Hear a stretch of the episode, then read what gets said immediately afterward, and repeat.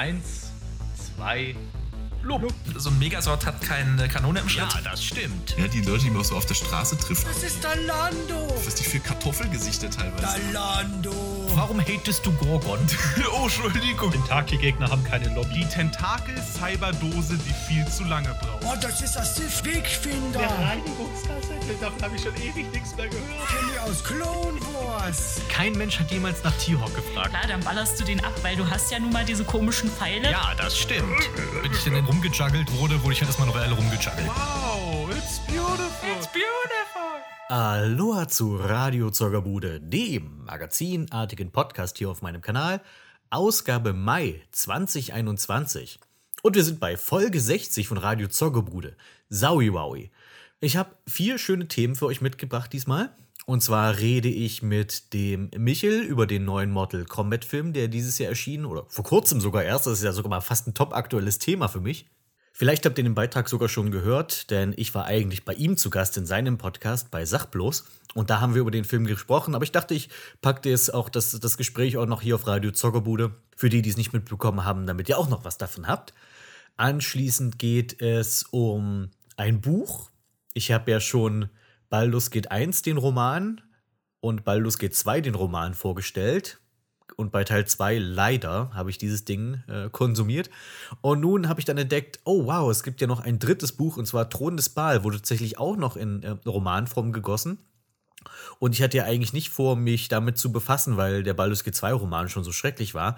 Und dann habe ich gesehen, ey, der Autor hat gewechselt. Das ist nicht mehr dieser Dully, der vom letzten Mal, der die ersten beiden äh, Romane geschrieben hat, sondern tatsächlich jemand aus dem Autorenteam der Baldur's Gate Videospiele. Und das machte mich neugierig.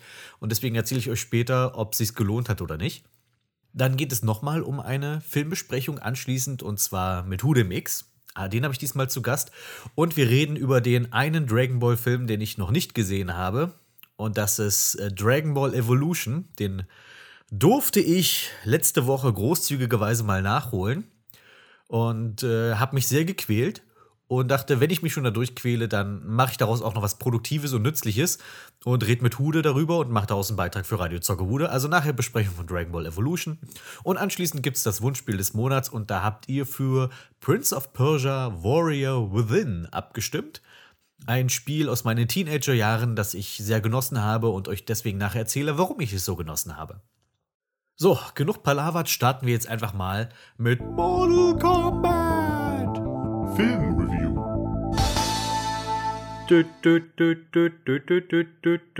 So, das war die Scooter-Variante von ähm, dem Mortal Kombat-Thema. Und jetzt wird's quasi, jetzt wird's gesperrt von der GEMA, dein Video. Hast jetzt davon. Das habe ich jetzt davon. Ach ja, komm. Aber Das wäre nicht das erste Video, das, das wäre nicht das erste Video, wo YouTube, wo YouTube meckert wegen, wegen Urheberrechtsgedöns. Ja, bei uns Ähm, hängen zumindest die, die Plakate vom Mortal Kombat Film von dem neuen im Kino, aber das Kino ist zu. Also ich glaube, die haben einfach die Plakate gehabt und reingehangen. Also, ja, Ja, die waren wohl guter Hoffnung, dass sie es noch zeigen dürfen. hm, vielleicht. Also ich habe äh, hier keinerlei Möglichkeit im Kino zu schauen. Ich habe es dann auf äh, einem, einem großen Streaming-Anbieter, habe ich es dann mir geliehen fürs gleiche Geld quasi, als wäre ich im Kino gewesen, aber ist ja okay. Ich habe ihn Ja, gekauft, weil es irgendwie hat es ja nur drei Euro Unterschied gemacht.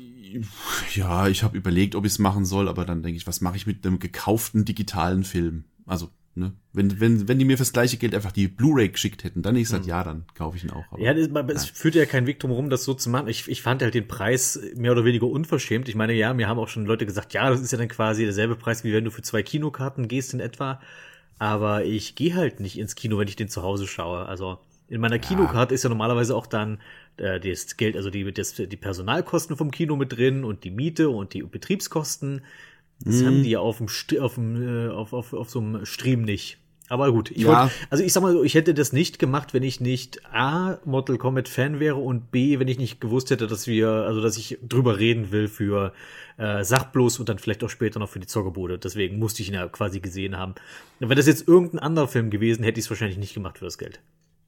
Ja, das muss ich, mache ich auch immer je nachdem vom Fall abhängig. Als hier Disney Plus das mit Mulan gemacht hat zum Beispiel, habe ich das auch nicht gemacht. Ja, also no da hat mich dann nicht genug interessiert, um da jetzt noch Kohle rauszuballern. Das war von Fall zu Fall abhängig. Ja, Ja, jetzt aber, wo wir schon beim Thema sind, hat sich's denn gelohnt, um, um so mal jetzt mal so ein kleines ähm, schwammiges Fazit vorwegzuschicken, hat sich, haben sich die 16 Euro oder was es gekostet hat, äh, hat sich die, die Anschaffung denn gelohnt für dich? Ich weiß nicht. Also, ich fand den Film, also ich, ich, war, ich fand's cool, dass ich den sehen konnte, aber ich denke immer noch, ich habe zu viel bezahlt.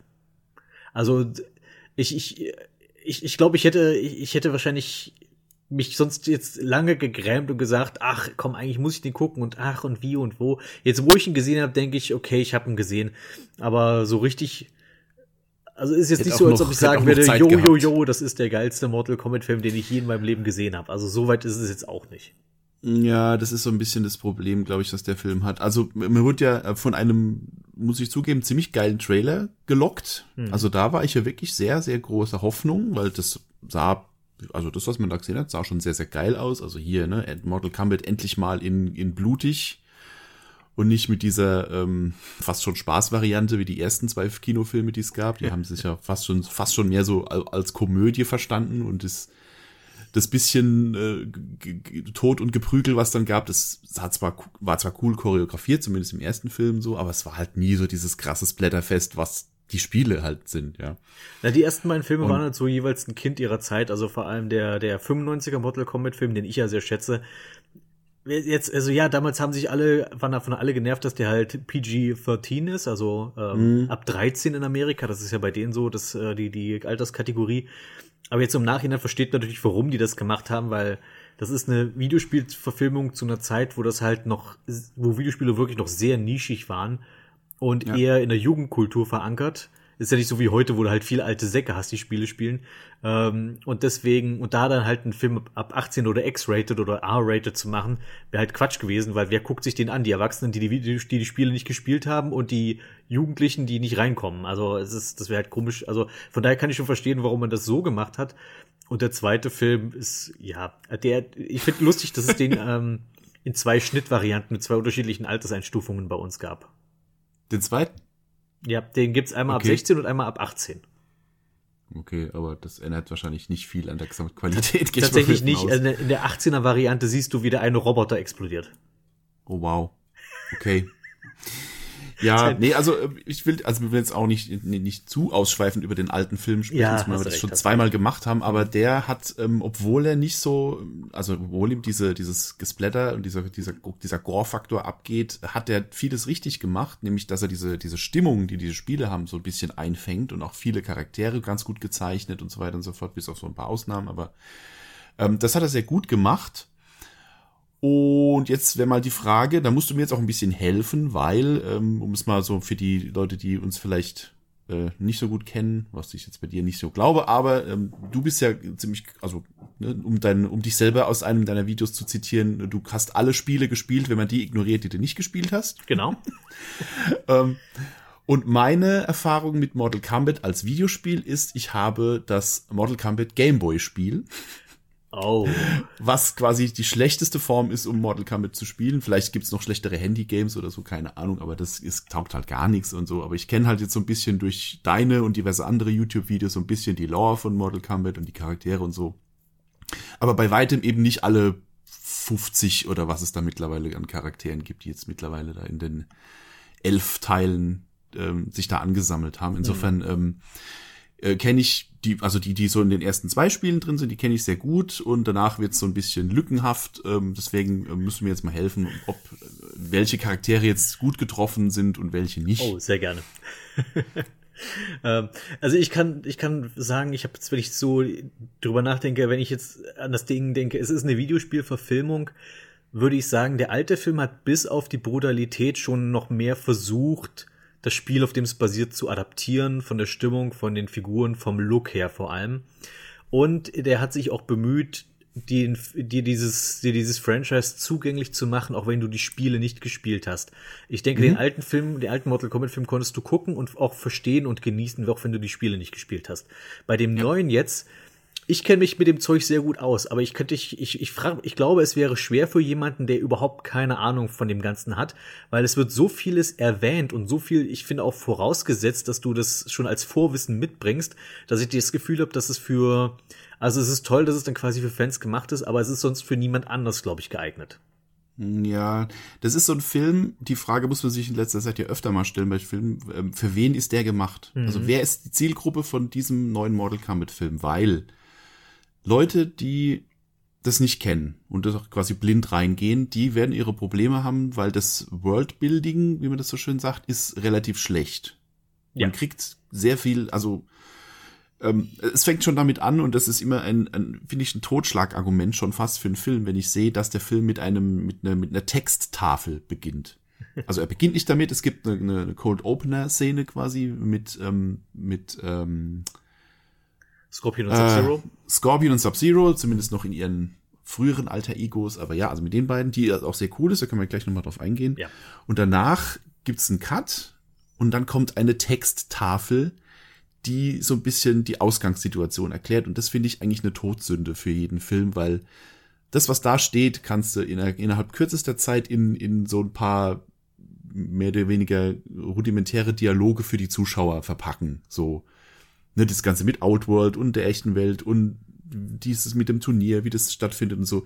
Das kann man geschickter, einfach schöner in Dialoge verpacken, als einfach nur so einen blöden Text da hinzustellen, der noch nicht mal vorgelesen wird von einem Sprecher, sondern man muss sich da wirklich hinstellen und muss das da schnell ablesen, was jetzt eigentlich genau die Ausgangssituation ist. Das finde ich immer sehr unschön, wenn das so gemacht wird. Ich kann mich überhaupt ich nicht an die nur bei Star Wars. Entschuldigung, ich kann mich überhaupt nicht an die Texttafel erinnern.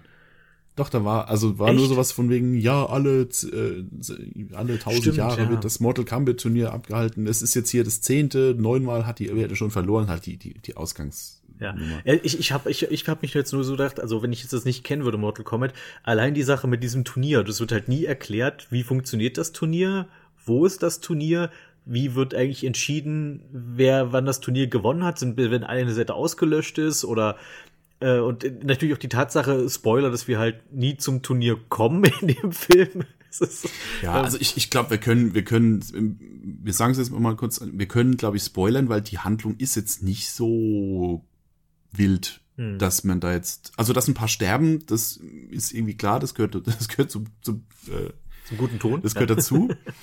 ähm, aber ich, ich, ja, ich glaube, wenn wir dem jetzt mal einfach mal keine Rücksicht auf Spoiler, weil die Handlung ist wirklich, die kannst du unter der Tür durchschieben, ganz ehrlich. Ja, mich Und, hat wirklich äh, das am meisten gestört, dass wir halt die ganze Zeit von diesem Turnier reden und ähm, es wird halt nie so richtig erwähnt, warum und auch nicht, auch, äh, auch diese Sache mit diesen, ähm, ich erkläre es kurz für die, die es jetzt noch nicht gesehen haben, den Film, Mhm. ähm, dass die, die Auserwählten der Erde, also die Krieger der Erde, die haben irgendwie so ein Mal, dieses, dieses, das, das Mortal Kombat Logo, das Drachenlogo haben die quasi an sich. Und ähm, nur die sind wirklich dazu befähigt, im Mortal Kombat anzutreten, weil die können Superkräfte freischalten, wenn sie dieses Tattoo haben. Und Mhm. äh, und alle, die das nicht haben, die werden so ein bisschen belächelt. Und ich, Ja, ich, ich das- kapier halt, ich kapier halt da auch den, den Ansatz nicht so richtig, weil um so ein Tattoo zu bekommen, musst du jemanden umbringen, der das vor dir hatte. Der muss also quasi schon mega krass und toll sein. Aber dann bist du doch, dann bist du doch eigentlich auch befähigt, die Erde zu verteidigen, weil du hast doch gerade einen besiegt, der halt auf Mortal Kombat Niveau kämpft. Also Wieso, Ja. wieso wird Sonya die ganze Zeit belächelt, weil sie kein Mortal Kombat Logo hat, obwohl sie in der Lage ist, einen zu besiegen, der ein Mortal Kombat Logo hat? Also eigentlich sind die doch dann auf dem Niveau, dass sie quasi die, also Raiden tut sich so schwer damit. Er hat, er hat keine richtigen Krieger, die er, die er gebrauchen kann für seinen Kampf gegen Outworld, aber er ist ja auch da irgendwie gerade so ein bisschen verblendet und ein bisschen doof. Also der, der geht nur davon aus, okay, wer von euch hat einen Stempel, wer darf in den Club rein? Okay, nee, du musst draußen bleiben. Ist egal, ob du nützlich wärst oder nicht. Ja, wer ist Saiyajin? Du nicht? Ja, dann taugst du eh Ja. nix, so nach dem Motto. Gleiche Problematik irgendwie. Ja, ich verstehe. Also das mit den mit den Malen ähm, finde ich insofern okay, dass sie sagen, okay, wer dieses Mal hat, ist halt auserwählt als Kämpfer für die Erde, okay.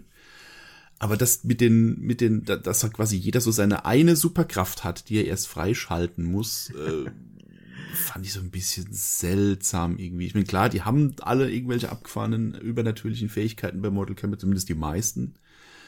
Ähm, aber Ja. dass, dass man das so zur Regel erhebt, von wegen, jeder hat eine Fähigkeit und die muss er erst äh, freischalten und dann ist er erst befähigt, am Turnier teilzunehmen, anstatt dass sie einfach sagen, du bist jetzt halt auch einfach ein krasser Kämpfer Ja, und, äh, und, und scheißt einfach auf die Superkräfte und machst die, machst die Gegner trotzdem platt. Das wäre ja viel beeindruckender sogar noch. Ja, ich finde, du musst die Superkräfte ja nicht mal erklären. Also, das macht, hat man auch sonst vorher Ja. niemand gemacht. Okay, das sind halt irgendwie super krasse Kampfsportler, die halt durch ihre Können so Kräfte freischalten mitunter. Also, dass du halt, ist auch diese, sag ich mal, diese Dragon Ball Logik, dass sie quasi ihr Key haben oder was weiß ich, oder dass, dass Kano halt eigentlich ja sonst ein kybernetisches Auge hatte und deswegen kann er halt Lasers schießen und ich meine, dass, Ja. dass Jacks mechanische Arme jetzt auch, auch irgendwie Teil von einer mystischen Superkraft Ah. sind, ist halt so ein bisschen Das sehr ulkig. Ich, ja, das, also es, es, es gibt, um es jetzt mal, um jetzt mal auf die Schiene zu gehen, es gab sehr, sehr viele äh, Cringe-Momente in dem Film. Also ich habe schon lang keinen Film mehr geguckt, wo ich so oft mit den Augen gerollt habe, teilweise. Also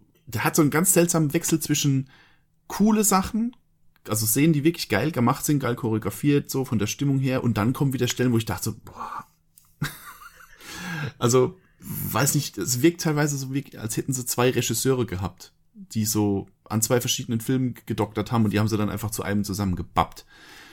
Ähm, ja, und also gerade so die ganze Nummer mit Scorpion und Sub-Zero fand ich sehr gut gemacht. Mhm. Da gab's fast nix, wo ich gedacht hätte, das war jetzt irgendwie cringig oder schlecht gemacht oder sonst irgendwas. Die war, also diese, diese, de- das, das Intro mit dem, mit dem Prolog quasi, wo dann hier, ähm, wie heißt der, der, der Scorpion als Äh, Hanzo Hasashi, Hanzo Hasashi, genau. ähm, wie seine Familie von Bihan ähm, ermordet wird und dann der Kampf ähm, von, also erstmal gegen diese paar No-Name-Ninjas und dann halt äh, der Kampf äh, Hasashi gegen Bihan.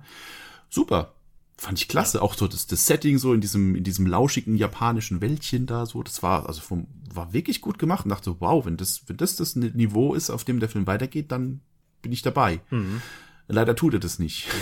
Also gerade dieser Anfang, der ist halt wirklich stark. Ähm, auch die Details, auf die da geachtet wurden, zum Beispiel, dass halt Sub-Zero Chinesisch redet und äh, Scorpion Japanisch.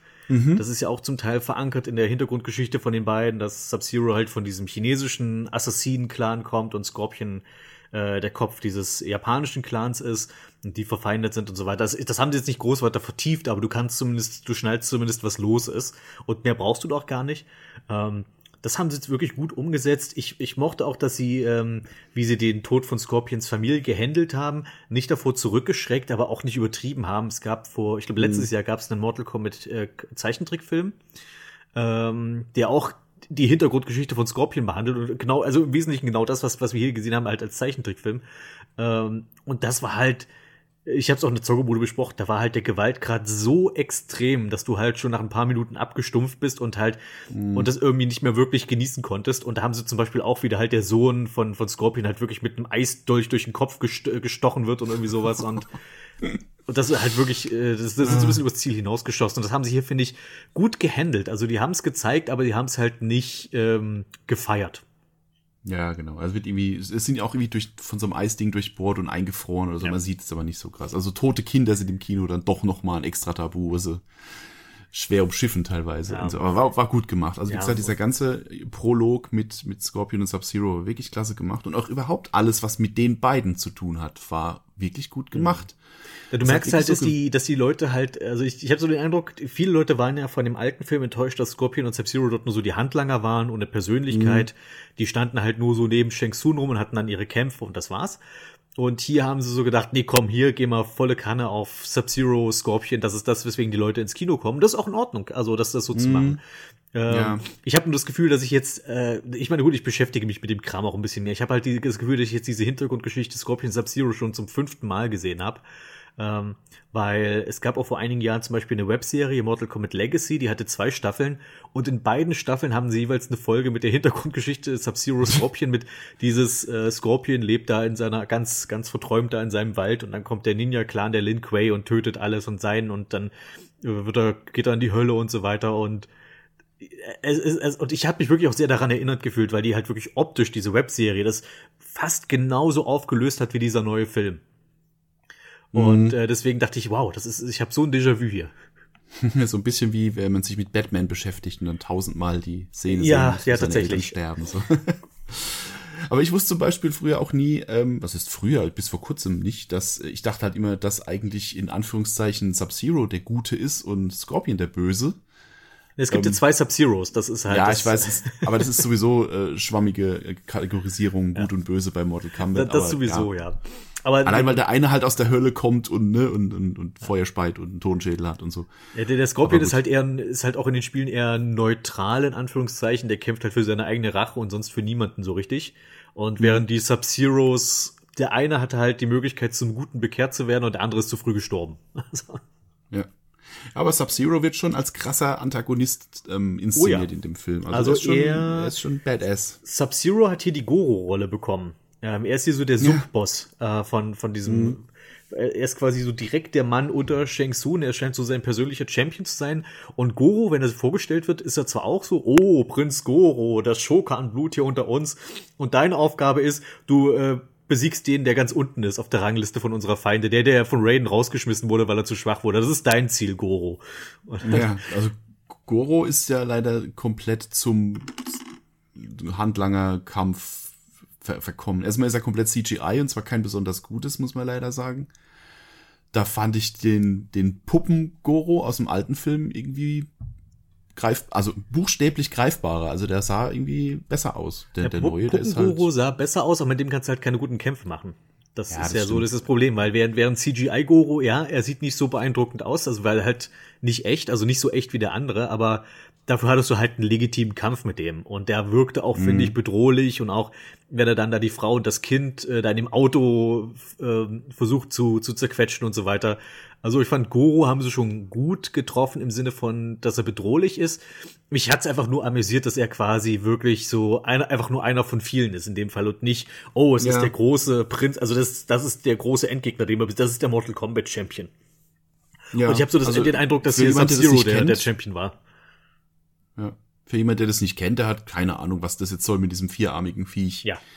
Also, der ist halt, der kommt da, kriegt seinen Kampf und wird dann auch relativ re- sang- und klanglos weggemeuchelt. Also, Und das meine ich halt, dass dieser Film sich wirklich mehr darauf, also äh, irgendwie nicht so richtig daran denkt, was ist mit Leuten, die sich damit nicht auskennen, weil diese, diese Ja. Goro-Figur, die bedeutet dir nur was, wenn du schon Vorwissen hast.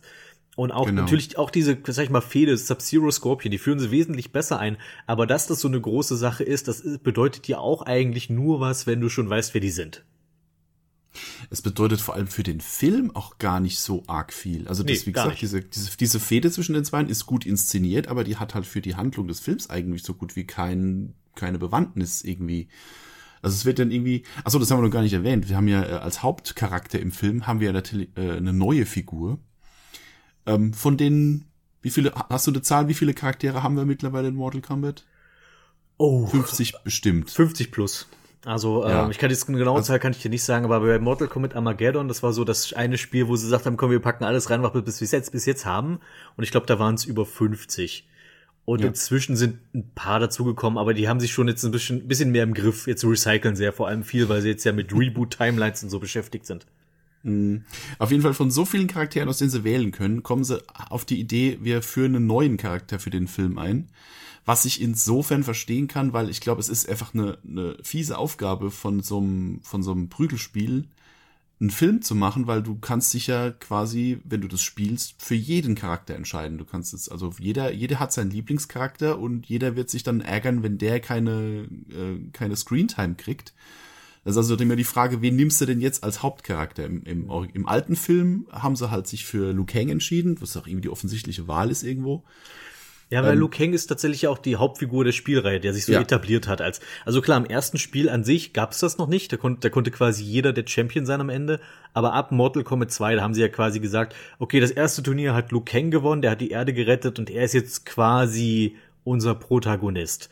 Deswegen kann ich schon verstehen, warum man ihn als Held nimmt, aber ich kann auch verstehen, warum man sich jetzt hier das, warum man das hier eben nicht macht. Du willst erstens nicht dauernd die Vergleiche zum alten Film, äh, weil du, das kannst du als neuer Film, egal wie gut du bist, äh, da bist du immer in der schwierigeren Position dann.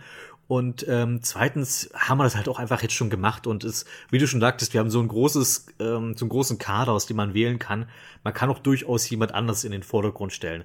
Ähm, ja, und jetzt die Idee, eine neue Figur dafür zu erfinden, bin ich gar nicht mal so abgeneigt. Es ist ein bisschen schade, dass die Figur an sich einfach ja uninteressant ist. Ja, Aber das ich- wollte ich jetzt gerade sagen. Aber es ist, ich, ich wüsste jetzt auch nicht, wen du. Also, die haben halt versucht, eine Rolle, also eine Figur zu schreiben, die halt von dem ganzen Mortal Kombat-Kram noch nichts weiß. Das heißt, du brauchst halt einen gewöhnlichen, sag ich mal, Anführungszeichen, Erdling, der kämpfen kann und dem dann irgendjemand das erklären muss, was mit Mortal Kombat auf sich hat. Und da hast du zwar so eine Handvoll Menschen, die du nehmen kannst. Du kannst halt Sonja und Jax und Johnny Cage oder sowas könntest du nehmen. Aber die sind halt auch alle meistens schon relativ gesetzt in ihren Persönlichkeiten. Die kannst du halt nicht so entwickeln, glaube ich. Und ich denke, da ist es gar nicht so doof, sich eine Figur auszudenken. Aber ich eh, trotzdem, obwohl ich das jetzt gesagt habe, ich glaube, ich hätte es auch selbst bevorzugt, wenn man gesagt hätte, okay, wir nehmen und selbst wenn es jetzt einer der obskureren Charaktere wäre, selbst wenn du jetzt nicht die Super-Promis nimmst wie Liu Kang und Johnny Cage oder sowas, gab auch durchaus noch mehr andere Erdlinge, die man da nehmen kann äh, und die man in die Rolle hätte stecken können, anstatt sich jetzt einen neuen auszudenken. Aber ich fand, ich, ich hab, ich, also ich fand jetzt den Film deswegen nicht schlechter. Sagen wir so. Nee, deswegen war er nicht schlechter. Aber ich fand halt einfach, wenn man schon sagt, man erfindet eine neue Figur, dann ähm, gebt euch halt mehr Mühe. Ich fand diesen, diesen Cole einfach super langweilig. Also, der äh, hat ja auch das Problem, dass er halt gegen etablierte Figuren ankommen muss. Also niemand Ja. geht in den Film, um Cole zu sehen. Das ist, Ja, das ist halt einfach jeder, so. jeder andere Charakter stiehlt ihm die Show. Das Ja. ist halt wirklich, das, Das ist sehr traurig. er ist halt wirklich der, der, der normale Typ von der Straße, soll er so sein. Und das ist halt in dem, in dem, äh, in so einem Franchise, was halt schon so sehr buntes Personal hat, mit sowas so auch sehr unterschiedliche Figuren hat, auch die, allein die Lore, die ja sich zurückstreckt von Mortal Kombat jetzt über 30 Jahre, ähm, oder fast 30 Jahre, äh, die, da, dagegen stinkst du natürlich mit einer neuen Figur eher ab. Mhm. Ja. Also, ich habe mich total, also spätestens als er dann, er kriegt ja dann auch irgendwann dann doch schlussendlich seine Superkräfte, die ich nicht ganz verstanden habe, genau, was jetzt sein, was ihm wächst eine Rüstung. Äh, irgendwie, keine Ahnung, er kriegt so eine goldene Rüstung und dann sieht er halt auch echt aus wie, ähm, als hätten hier äh, Jujinko und Taven ein Kind gezeugt. Dann ist er halt so, da, das sieht halt, da ist halt immer noch dieser, dieser Normalo-Asiate, hat aber halt diese komische Goldrüstung an, die halt irg irgendwelche Fähigkeiten verleiht und es ist halt aber immer noch super langweilig. Da, also der hat nicht mal eine coole Superpower noch gekriegt dafür so. Also alle anderen Figuren sind halt irgendwie äh, entweder charismatischer oder sind sonst wie interessanter oder sehen vielleicht auch nur einfach nur cooler aus. ja. Und äh, der, der Protagonist ist halt einfach so ein blasser, ja, so ein blasser Hänfling irgendwie. Und äh, fand ich ein bisschen schade irgendwie, dass es das Potenzial halt einfach so, was ist Potenzial verschenkt? Also sie hätten sich einfach mehr Mühe geben müssen, dass der halt irgendwie raussticht aus dem, aus dem Ja, Ich glaube, Kader sie, ich glaub, sie haben sich halt darauf verlassen, okay, der hat eine Verbindung zu Scorpion und das wird dann schon so funktionieren irgendwie. Aber ich habe, ich glaube, da hätte man mehr machen müssen mit. Ich bin ja, Ja. also ich hatte ja den Trailer gesehen und bin, äh, habe zwei Punkte daraus sind mir aufgefallen. Der Rest war, ja- also der Trailer war cool, aber der hat jetzt ja nicht so viel über den Film verraten. Zwei Dinge sind mir daran aufgefallen. Einmal, okay, Kano tritt fürs Erdenreich an scheinbar. Okay, interessant. Mal gucken, wann er die Tru Gruppe verrät. Und äh, zweitens, ähm, dass wenn dieser, der, der Cole in den Spiegel guckt, dann sieht er so, hat so eine Erscheinung von Scorpion und ich dachte, ah, okay, das ist wahrscheinlich ein Nachfahre von Scorpion und der wird dann irgendwie, und der wird dann vielleicht zu Scorpion sozusagen, dass dann diese Rache von, dass der Geist von Hanzo Hasashi sozusagen in ihm auf erwacht und er dann Scorpion wird. Aber den Punkt habe ich zumindest nicht richtig geraten, sondern er ist halt einfach nur der Nachfahre von Scorpion, der halt nicht so cool ist wie Scorpion. Ja, hätte ich tatsächlich auch mit gerechnet, dass der irgendwie dann quasi, ähm, ja, ja, quasi bes- besessen wird oder irgendwie halt den, den Geist von Scorpion in sich aufnimmt und dann halt er der neue Scorpion wird oder so. Ähm, ja. Allein, weil ich mich frage, wie alt ist eigentlich, ähm, wie alt ist eigentlich Sub-Zero? Das hat mich auch gewundert, weil das haben sie auch nicht erklärt. Also, Also Scorpion, okay, der ist in der Hölle, der braucht nicht zu altern, der ist schon tot, aber Sub-Zero hat sich gut gehalten über die Jahre. Oder ist es, weil er, weil er eingefroren ist? Hält, hält Also, sich wie frisch. gesagt, ich kann nicht, ich kann es dir nicht sagen, was da die, was da die Grundidee ist. Es gibt in manchen Mortal Kombat Adaptionen, ich bin mir gar nicht sicher, ob das wirklich Teil der Lore von den Spielen ist, aber ich glaube schon, dass der Champion des Mortal Kombat bis zum nächsten Turnier nicht altert. Das würde halt implizieren, dass Sub-Zero das, das letzte Turnier gewonnen hat, was so krass wie er dargestellt ist, vielleicht gar nicht mal so unwahrscheinlich ist, aber es wird halt nicht gesagt, deswegen kann ich nur raten. Hm, ja. Also es ist sowieso, ich habe ich hab dich ja schon mal gefragt, äh, wie, wie das eigentlich in, in der Spielserie erklärt ist, ähm, also wie es jetzt schon elf, elf Turniere geben kann, obwohl quasi in jedem, ähm, in jedem Turnier alle, alle Teilnehmer sterben. und dann trotzdem alle wieder auftauchen. Also du hast, glaube ich, mal gemeint, es wird einfach nie erklärt. Das ist einfach kein Thema. So, Es, es, es wird einfach gar nicht so viel gestorben, wie man denkt. Also das Sterben ist sozusagen nur Teil des Gameplays, aber nicht der Handlung. Mhm. So könnte man es am besten erklären. Also das sieht man auch in den neueren Mortal Komets, die ja wirklich viel mehr auch auf Story-Modus setzen. Und da werden Gegner halt besiegt, aber selten wirklich umgebracht. Also da ist es dann schon wirklich eher außergewöhnlich, wenn mal jemand endgültig stirbt. Gibt so Ja. ein paar, also ich glaube in Mortal Kombat 10 wird Melina mal endgültig gekillt oder sowas, aber das ist wirklich eine absolute Ausnahme, Spoiler. Die ja auch im Film vorkommt.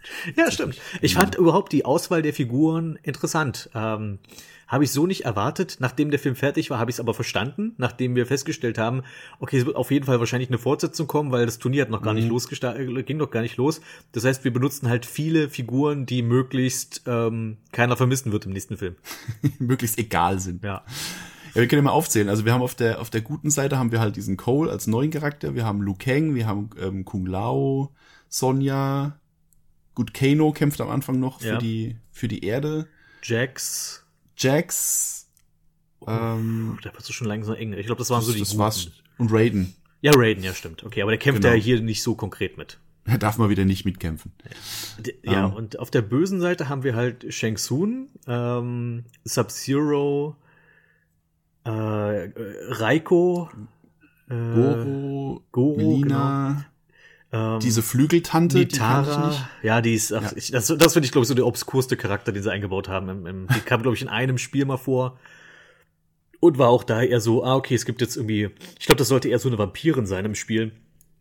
Äh, das, aber ich, Ja. mir kam sie hier mehr wie eine Harpie oder ein Gargoyle vor. Ja, irgendwie so Harpienmäßig. Ja.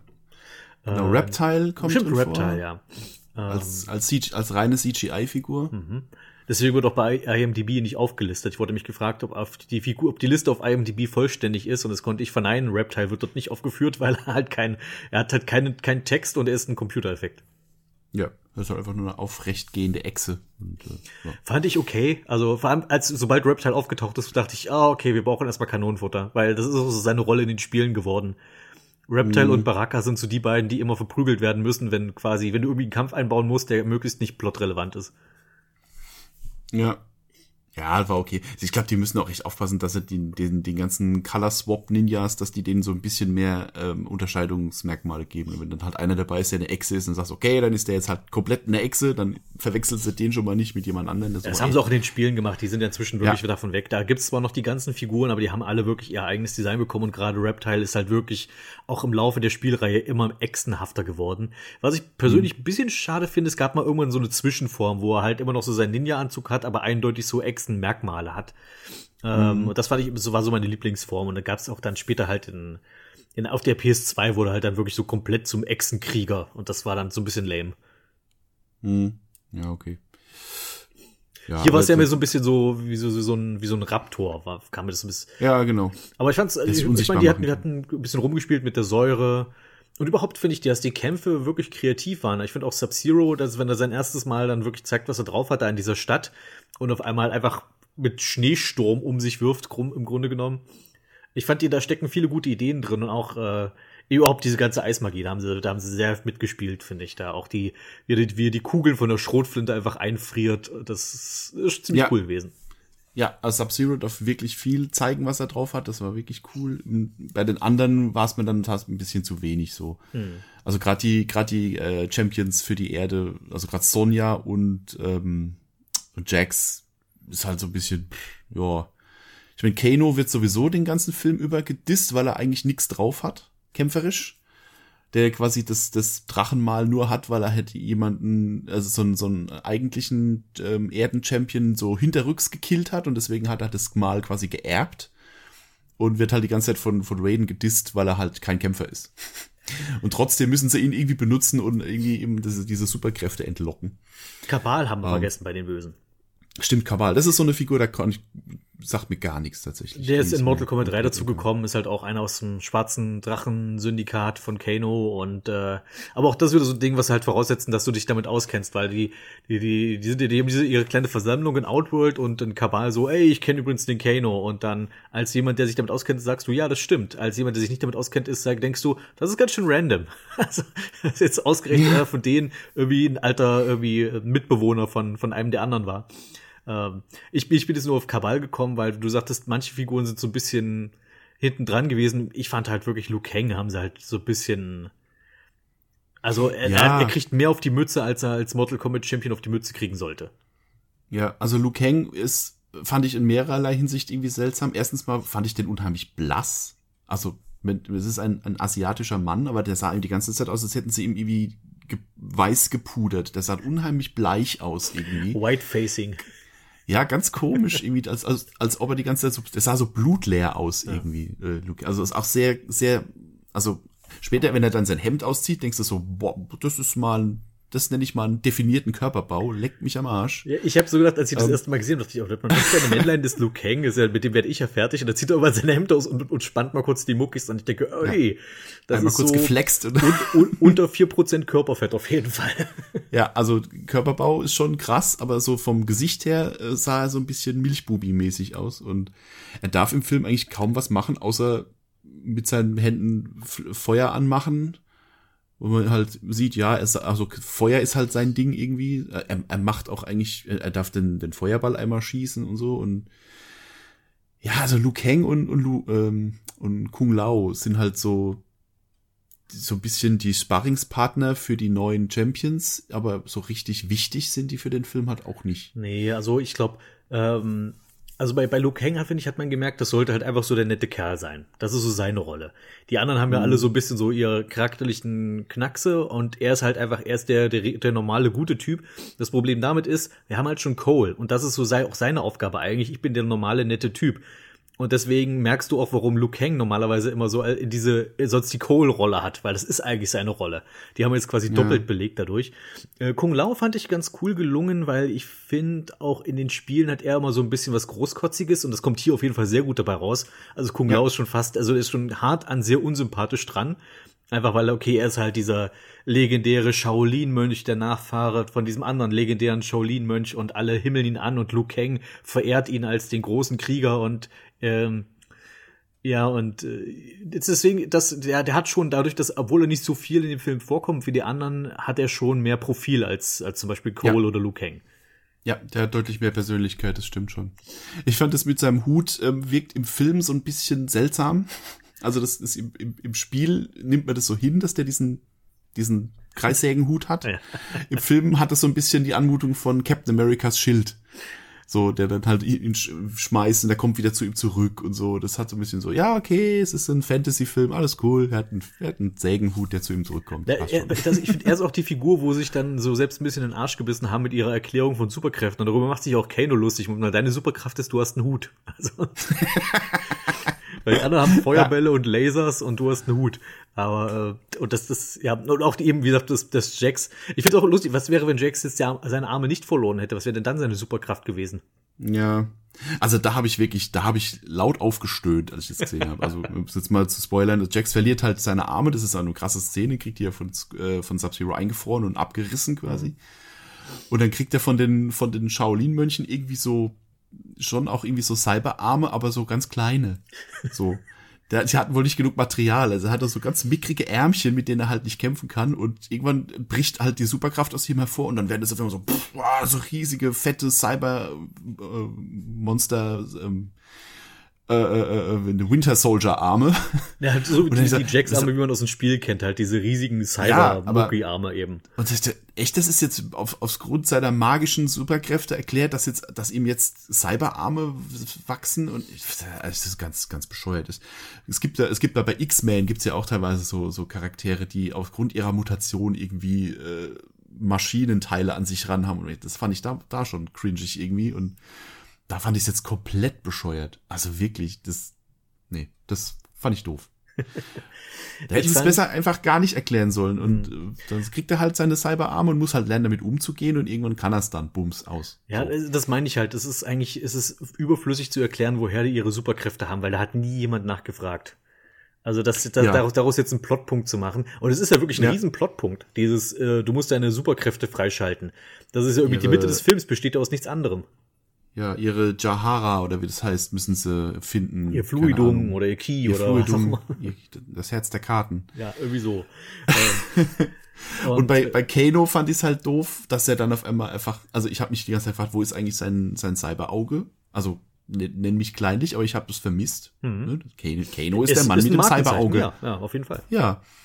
Und sie, ich meine, sie sind in einem Shaolin-Kloster, wo die Mönche, wo die Mönche offensichtlich kybernetisch geschult sind und da Leuten Teile einbauen können. Und dann haben wir hätte ich hätten sie es auch so machen können, dass halt Jax und Kano gleichermaßen verletzt da ankommen und die kriegen, er kriegt dann halt ein, ein Auge dahin gebaut und dann hat er sein Cyberauge.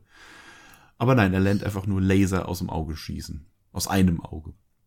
Ich Äh, muss sagen, für mich war, ja. glaube ich, so Kano der beste Charakter in diesem Film, weil er ist zwar auch Comic Relief, aber Ja. er hat auch, ich weiß nicht, er, er gibt dem Film am meisten Persönlichkeit. Dadurch, dass er auch, glaube ich, finde ich, am meisten mit Persönlichkeit hat. Also ich finde, ich fand zwei Figuren ganz gut gelungen, so von der Persönlichkeit. Das waren Sonja und, äh, und Kano.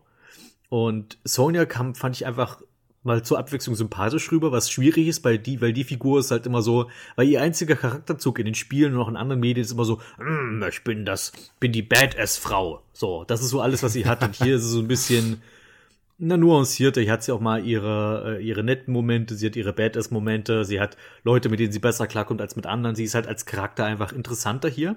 Und, ähm, und Kano, mit dem haben sie einfach, da, da haben sie sind, sind einfach vom Leder gezogen. Also der ist halt der Sprücheklopfer und obwohl er halt, wie gesagt, äh, nicht äh, von den anderen aufgezogen wird, dass er eigentlich gar nicht so der krasse Kämpfer ist, ist er trotzdem effektiv. Also er kennt Leute, er kann irgendwie dann, kann halt doch Leute mal verprügeln und äh, äh, ich, also ich fand Kano war, war, von Kano war ich positiv überrascht, außer dass er halt sein Cyberauge nicht so richtig hat. Und, Ja. äh, ich, und ich fand, das war auch einer der für mich der interessant oder spannenderen Aspekte, halt die Frage, okay, ziehen sie es durch mit Kano als Kämpfer der Erde, so als Anti-Held, oder ähm, machen sie, gehen sie halt die eher, äh, die, die, äh, äh, die, ach Gott, wie heißt denn das Wort? Also die, die, die Route, die man äh, schon vorhersehen kann, also dass er quasi der Verräter wird. Und ich habe lange Zeit gedacht, okay, die machen wirklich diesen Anti-Helden, das Anti-Helden-Ding aus ihm. Und äh, dachte dann bei der Szene, wo er dann Kabal trifft, dass er sagt, hey, Kabal, ich kämpfe für die Erde oder irgendwie kann aber halt nur ein Kano-mäßig formuliert. Und stattdessen, nö, ich lauf da mal zu euch über. Okay. Ja, das fand ich also es, the, the, the biggest plot twist everyone saw coming. Ich meine, es, es war ab, eigentlich ab dem Zeitpunkt klar, wo dann gesagt wurde, okay, Sonja, du kannst nicht mitspielen, weil du hast kein Tattoo. Also irgendwo muss es ja herkriegen. Und wer ist der Typ, den sie am meisten hasst? Okay, ja, ja, ich kann sehen, wohin das führt. Ja. Äh, Kanos Ja. Tod fand ich dann auch, beziehungsweise auch den Kampf mit Sonja, äh, da auf diesem, in diesem Wohnwagen.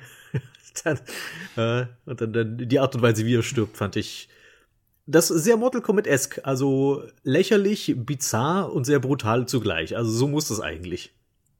Ja. Ja, vor allem der Kampf hat halt so wenig von Kampfsport. Das war halt wirklich Ja. einfach nur eine krasse Schlägerei in diesem, in diesem Wohnwagen. Und aber ja, war. Also ich finde, das passt zu Kano. Der sollte, das, das ist auch wieder so ein Ding, wo sie wieder, wo sie wieder, das finde ich, zu viel versucht haben, Lore aus den Spielen reinzubringen, ohne es zu erklären, sondern wir lassen es einfach nur fallen als Referenz. Zum Beispiel, dass Kano sagt, ich bin der Anführer des schwarzen Drachenclans. Das bedeutet halt für niemanden irgendwas, außer für Leute, Ja. die das Spiel gespielt haben. Und es passt halt nicht zu der Figur, wie sie dargestellt wird in dem Film, weil da ist halt wirklich, da kommt er halt einfach nur rüber wie ein Großmaul und ein Schlägertyp und nicht wie der Anführer von einem Syndikat. Ja, also ich fand ihn so als Charakter irgendwie auch ganz cool, so die- die- diesen, diesen Sprücheklopfer, aber ich hätte halt Kano auch eigentlich ganz gerne mal so als den richtigen Badass-Motherfucker erlebt. Also ein richtiger, brutaler Killer, der halt im Spiel irgendwie ist und, und nicht so diesen, diesen eigentlich schon fast sympathischen, äh, ja, diesen, diesen, diesen Sprücheklopfer halt. Er ist Ähm, halt ein Arschloch, aber man ja. kann ihn irgendwie zu gut leiden, weil er halt unterhaltsam ist. Ja, genau. Und ich hätte ihn eigentlich lieber ähm, generell ein bisschen, ähm, ein bisschen ernster gehabt. So. Hm. Den ganzen Film eigentlich tatsächlich hätte ich gerne ein bisschen ernster gehabt. Also, ähm, Ich finde, also ich finde Mortal Kombat hat so, man, man kann es irgendwie auf drei Arten angehen. Entweder du machst es so wie wie der der erste Film und machst das alles so ein bisschen auf, ähm, ja so ein bisschen mit Humor und nicht ganz so brutal, sondern äh, machst es so ein bisschen lockerer das Ganze. Ähm, oder du machst es halt ähm, richtig ernst, nimmst dich halt wirklich Bier ernst, so die, damit und versuchst wirklich so ein bisschen eine bedrohliche Atmosphäre aufzubauen. Oder du machst halt so, wie die Spiele sind, halt so ein richtiges Gore-Fest, das halt so unfassbar übertrieben brutal ist, dass das schon wieder witzig wird. So, aber der Film weiß nicht so richtig, wohin mit sich. Mhm. Ja, der das wechselt immer so zwischen lustiger, lustiger Kano macht Sprüche und äh, im nächsten Moment kriegt jemand die Wirbelsäule rausgerissen. So, das ist, das, das kommt immer so, also der, der Film etabliert nie diese, diese Grundstimmung von wegen, jeder kann jederzeit sterben Hm. oder sowas. Das ist, da kommt diese Brutalität, kommt dann immer so aus dem Nichts und man fragt sich so, "Hä, was war das denn jetzt? Ach stimmt, ja, ist ja Mortal Kombat. Ja, ja, stimmt schon. Ich finde halt, die haben die, die so eine gute Grundstimmung halt bei der ersten Szene in den in, in Sub-Zero und Scorpion gut aufgebaut. Dann wird es auch so ein bisschen noch fortgeführt, wenn wir Cole kennenlernen, der so ein bisschen dieser, dieser äh, Mixed Martial Arts Kämpfer ist, der aber auch äh, so auch eher, eher in ärmlichen Verhältnissen lebt, aber eigentlich ein guter Kerl ist. Und dann wird er von Sub-Zero verfolgt. Und eigentlich bis dahin nimmt sich der Film schon recht ernst. Und auch die Sache mit Jax, dann kriegst du diesen Jax-Sub-Zero-Kampf, der ja auch recht brutales und heftiges Ende hat. Und auch Ähm, sehr, sehr, von der Stimmung her sehr, sehr düster aufgebaut. So. Ja. Und die sich Und da durch diese Lagerhalle da verfolgen und so, das ist schon gut. Du, du merkst ja auch von Anfang an, okay, Jax, das, das wird nicht gut für dich ausgehen und du fragst dich nur, also das ist, ich finde, das ist schon wirklich legitim gute Spannung. Und ich glaube wirklich, dass sie dann, ähm, ich, ich glaube, der, der Film äh, hat dann so sein erstes großes Stimmungsproblem halt wirklich, wenn sie dann Kano einführen, weil er, er ist halt, er ist halt wirklich eine Comicfigur. Hm. Ja.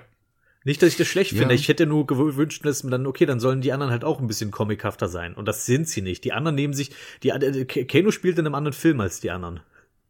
Ja, das habe ich ja vorhin schon gemeint, dass irgendwie die, die Nummer mit Sub-Zero und Scorpion wirkt, als wäre das ein anderer Film, den sie dann einfach zusammengeschnitten haben. So. Du hast am Anfang diese Fehde so ein bisschen, zwischendurch ist Sub-Zero die meiste Zeit allein unterwegs als, als Killer. Und am Ende gibt's halt nochmal den Showdown zwischen den Zweien, aber ansonsten ist das ja eigentlich mehr so nur so, ein, so eine Klammer für den Film, aber die hat, hat halt keine, keine Bewandtnis auf, für den Rest und äh, hat halt auch eine komplett andere Tonalität als der Rest vom Film. Ja, die, Und die das- Bewandtnis ist es schon, das ist quasi, das ist so das, der persönliche Kampf von dem Cole, also das, das ist seine, das ist so auf der persönlichen Ebene, weil das ist halt, eher, weil Cole ist ja sozusagen der Stand-in-Scorpion des Films, ähm, Ja.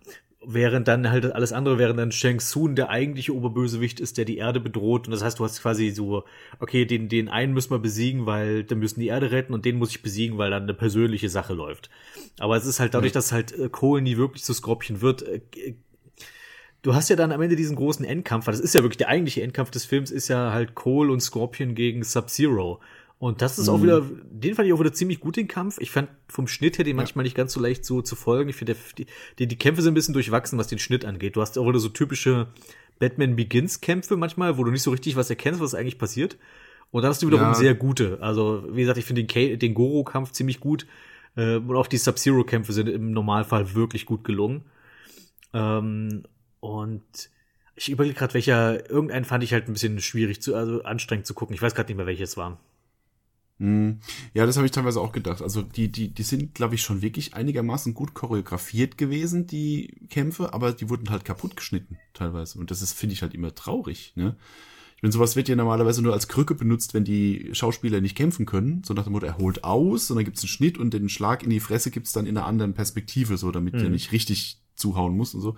Aber wenn du doch so ein paar Leute hast, die tatsächlich kämpfen können, und in dem Fall konnten sie es wohl tatsächlich alle einigermaßen, nicht so wie Sonja im alten Film, Ja, das so reicht. in der Gegend rumfuchtelt. Und ähm, in dem Fall habe ich gedacht, okay, die können alle zumindest mal einigermaßen so tun, als könnten sie kämpfen. Ja, Ja, man nimmt sie zumindest ab. Also, ich dem- fand's auch, fand's auch schön, dass sie die Frauen zumindest so gecastet haben. Nicht auf, das sind Püppchen, sondern okay, die sind irgendwie zumindest auch, die sehen zumindest athletisch aus. Genau, zumindest mal einigermaßen sportlich und die können was einstecken und austeilen, so.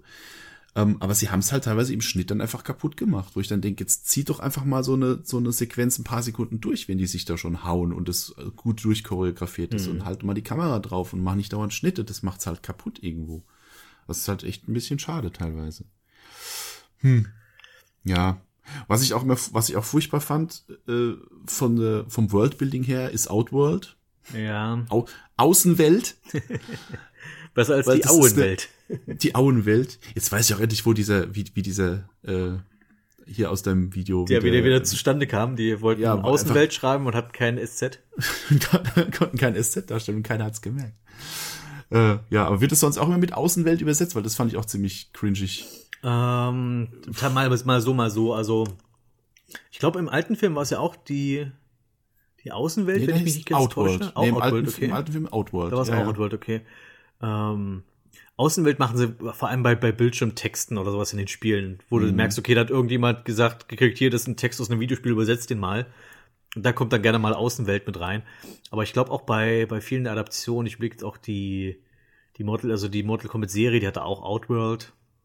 Also ist tatsächlich, glaube ich, also Außenwelt ist tatsächlich eher so ein Ding von deutsche Lokalisierung in Spielen. Ja, also das hätten sie ruhig Outworld nennen können. Das Ja. klingt halt immer noch deutlich cooler als Außenwelt. Ja, die haben ja auch zum Beispiel Scorpion nicht Skorpion genannt, worüber ich ja schon sehr dankbar bin. Also das ist, Das ist, das ist auch so was, wo ich teilweise wirklich mit den Zähnen geknirscht habe, dieses ewige Name-Dropping die ganze Zeit. Das war so schlimm. Also das hat mich wirklich gestört, dieses, ähm, dass dann ähm, Sub-Zero vor Shang Tsung steht und sagt, ich bin nicht mehr Bihan, ich bin jetzt Sub-Zero. Ich so, wann ist denn denn die Erkenntnis gekommen? Ja, also, das, das, das, das Gespräch führen sie jetzt erst. ja, Kennt genau. jetzt schon paar Jahrhunderte, aber. Also dieses, oder auch das, das dauernd so, sowas wie Fatality oder, oder Ja, ähm, ja, ja. Fight. Das meine ich, das ist Also- halt wirklich ein ziemliches Referenzenmassaker. Auch auf. Englisch, dass sie das nicht auf, also nicht mal irgendwie eingedeutscht sind, sondern dass die das auf Englisch rufen. Im Film, wo ich dann denke so, warum? Das ist aber halt auch ein echt zweischneidiges Schwert. Ich meine, über den alten Film wurde sich lustig gemacht, weil sie dann st stattdessen sagen Exitus. Oder eindeutig besiegt. Statt Flawless Victory. Aber es, es ist stimmt, jetzt, wo man es mal in so, einer, in so einer deutschen Version drin hat, dass sie die einfach die Dinge so sagen, wie sie da, also dass zum Beispiel du hast einen deutschen Sprecher und der sagt dann Flawless Victory. Ja, Ja, das ist vor allem Kung Lao. Kung Lao killt diese, wie heißt die, Die verfluchte Litara, Tante? ja. Litara, Ja. halt mit, mit dem ersten Angriff, mit, mit seinem Sägehut, zerschneidet er sie in zwei Teile, stellt sich über sie und sagt, Flawless Victory. ich denke, oh, das tat so weh. Diese, also das war wirklich cringe. Und das machen sie halt wirklich ganz oft, dieses, dieses, dieses, dass es so Sachen droppen, die halt aus dem Spiel stammen, wo ich denke so, ja, ich weiß, ihr wollt jetzt, Ja, die wollten so ein bisschen so Bonuspunkte von den Fans holen. Also es gibt auch zum Beispiel, wenn die in diesen Tempel kommen von Raiden, zum Teil, äh, okay, oh, hier sind, hier sind so legendäre Krieger von früher und hast du wie so ein Bild von Nightwolf an der einen Wand. Und auf der anderen, wo es ein bisschen, okay, und das sind die Götterältesten, die haben prophezeit, bla bla bla. Und da siehst du halt äh, zwei so Figuren, die auch nur in Zwischensequenzen vorkommen von dem, von dem PS2 Mortal Kombat Spiel, so zwei von den Göttern, die da rumhampeln. Äh, die, die Eltern von dem äh, Taven aus Mortal Kombat Armageddon, das, um das gleich zu Ah, ja. verorten. Die, die, die, die Eltern von dem, die siehst du zum Beispiel auf diesen einen Wandtafeln. Das sind halt so, so wirklich sehr obskure Referenzen. Was ich dann halt auch wirklich so ein bisschen so, so sehr plump fand, waren halt diese Fächer von Kitana, die da irgendwie ständig im Hintergrund rumliegen müssen in Raidens Tempel. ja. Weil das Ja, denke ich mir so, denkst, okay, wo das ist ist mir jetzt dann? gar nicht auf, das ist mir jetzt gar nicht aufgefallen. Das sind halt so Sachen, wo ich denke, okay, das können, so Sachen, die im Hintergrund passieren, die fallen halt nicht negativ auf, wenn du es nicht kennst. Das sind so, so äh, Easter Eggs für, wirklich für Fans. Die tun aber nicht weh, wenn du es nicht kennst, so. Mhm. Aber dass da jetzt auf einmal einer Flawless Victory ruft oder, oder Fight auf Englisch ruft, ja, wenn der Kampf losgeht und sowas. Ähm, oder Finish him, auch, auch auf Englisch. Äh, das, das, das sticht halt raus und es fällt auf, dass da gerade irgendwas eingebaut ist, was sich nicht einfügt in den Rest vom Film, dass sie halt nur da reingequetscht haben, weil das halt im Spiel so ist und nicht schön. Fand ich echt nicht schön. Sie ja. haben interessanterweise ein paar der Fatalities, ein paar der Original-Fatalities eingebaut, was ich ganz cool fand. Ähm, also Kanos Herz rausreißen ist aus Mortal Kombat 1, das ist drin. Mhm. Ähm, Liu Kang, der einen Drachen beschwört, das ist aus Mortal Kombat 2, das ist drin. Ähm, Ja. Hier, Der, der, der Hutmove von, von Kung Lao, der ist Genau. aus einem der neueren Teile. Also, wo Äh, er so den Hut so eine, als so eine Kreissäge auf dem Boden macht und dann jemanden durchzieht. Also es sind schon, also was das betrifft, die, der hat Der schon jemand, jemand hat sich schon mit den, mit den beschäftigt, mit den Spielen. Ja. Der Finisher von Scorpion ist in abgewandelter Form Ja. drin. Und der Wobei ich echt drauf gewartet habe, dass er sich die Haut vom Gesicht abzieht und, und den Schädel zeigt. Ja, stimmt, das da hab dem, ich das, da habe gewartet. ich ehrlich gesagt auch gedacht, ich fand ein bisschen enttäuschend, dass man den Schädel nicht sieht. Aber ich meine, sie haben es so ein bisschen angedeutet und, und, und Jax macht noch seinen, einen seiner Fatalities. Ähm, also jeder darf mal jemanden killen und das auf spektakuläre Weise, das kann man so sagen.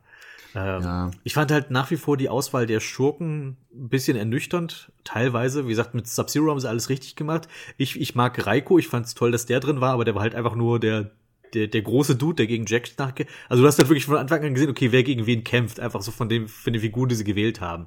Okay, du hast halt einen Hüden mit dem Hammer, okay, das ist eindeutig der, der gegen den Muskelmann kämpft. Und du hast die Frau, die kämpft dann wahrscheinlich nachher gegen die Frau.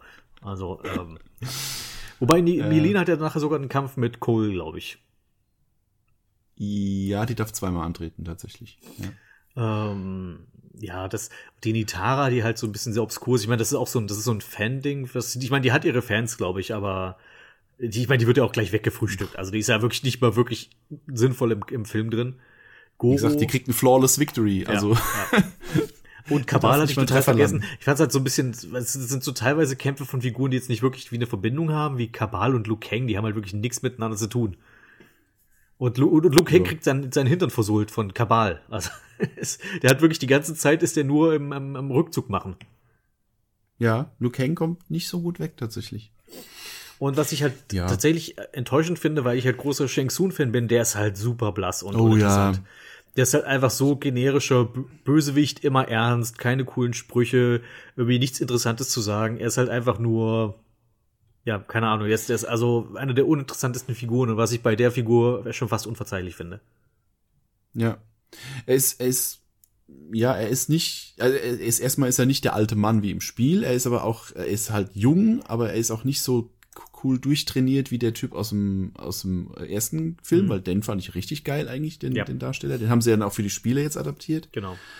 Er ist halt so ein, er wirkt auch total schwach und schwammig irgendwie, so, äh, der ist einfach null bedrohlich. Das ist der Schauspieler, der bei Batman The, The Dark Knight diesen, diesen ähm, asiatischen Gangsterboss da spielt. Und der ist null, das ist einfach so ein Typ, der halt, den haben sie in ein Kostüm gesteckt und der ist, sieht super albern aus, so wie der rumrennt. Und also, ja, Shang Tsung ist sehr misslungen, fand, gefällt mir auch gar nicht. Nee, das war, das war, glaube ich, so meine größte Enttäuschung in dem Film. Ich will Ja. jetzt auch gar nicht, Ja, mal, wir klingen jetzt sehr negativ schon die ganze Zeit. Ich will den Film auch gar nicht mal so schlecht reden. Der hat auch, finde ich, viele, also ich fand den, ich habe mich jetzt nicht durchgequält. Das ist, der Film ist in Ordnung. Nein, aber es gibt nein. halt so ein paar Punkte, die, die ich schmerzhaft finde als Fan und die ich aus Sicht eines Nicht-Kenners, wenn ich jetzt überlege, ich will das jetzt mit jemandem gucken, der jetzt nicht unbedingt mega Mortal Kombat affin ist, müsste, habe ich hab ich das Gefühl, wenn ich das mit, mit jemandem schaue, muss ich ganz viel erklären nebenher. Müssen wir mal alle fünf Ja. Minuten pausieren und ich muss sagen, was es eigentlich zu bedeuten hat. Ja, das stimmt.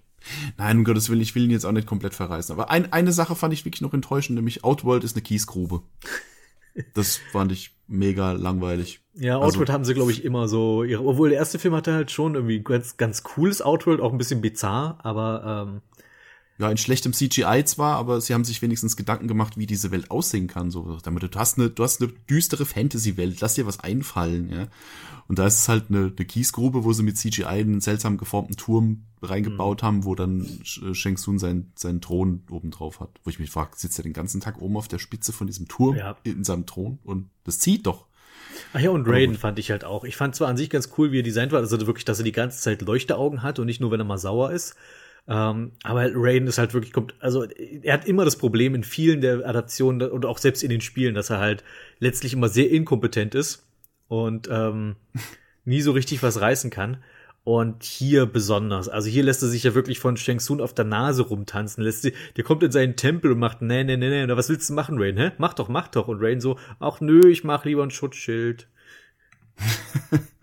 und nicht Ja, so, ich bin der fucking Donnergott, hau ab, du Arsch. Also, Ja, das ist halt auch so was. Es wird halt überhaupt nicht etabliert. Wer ist das eigentlich?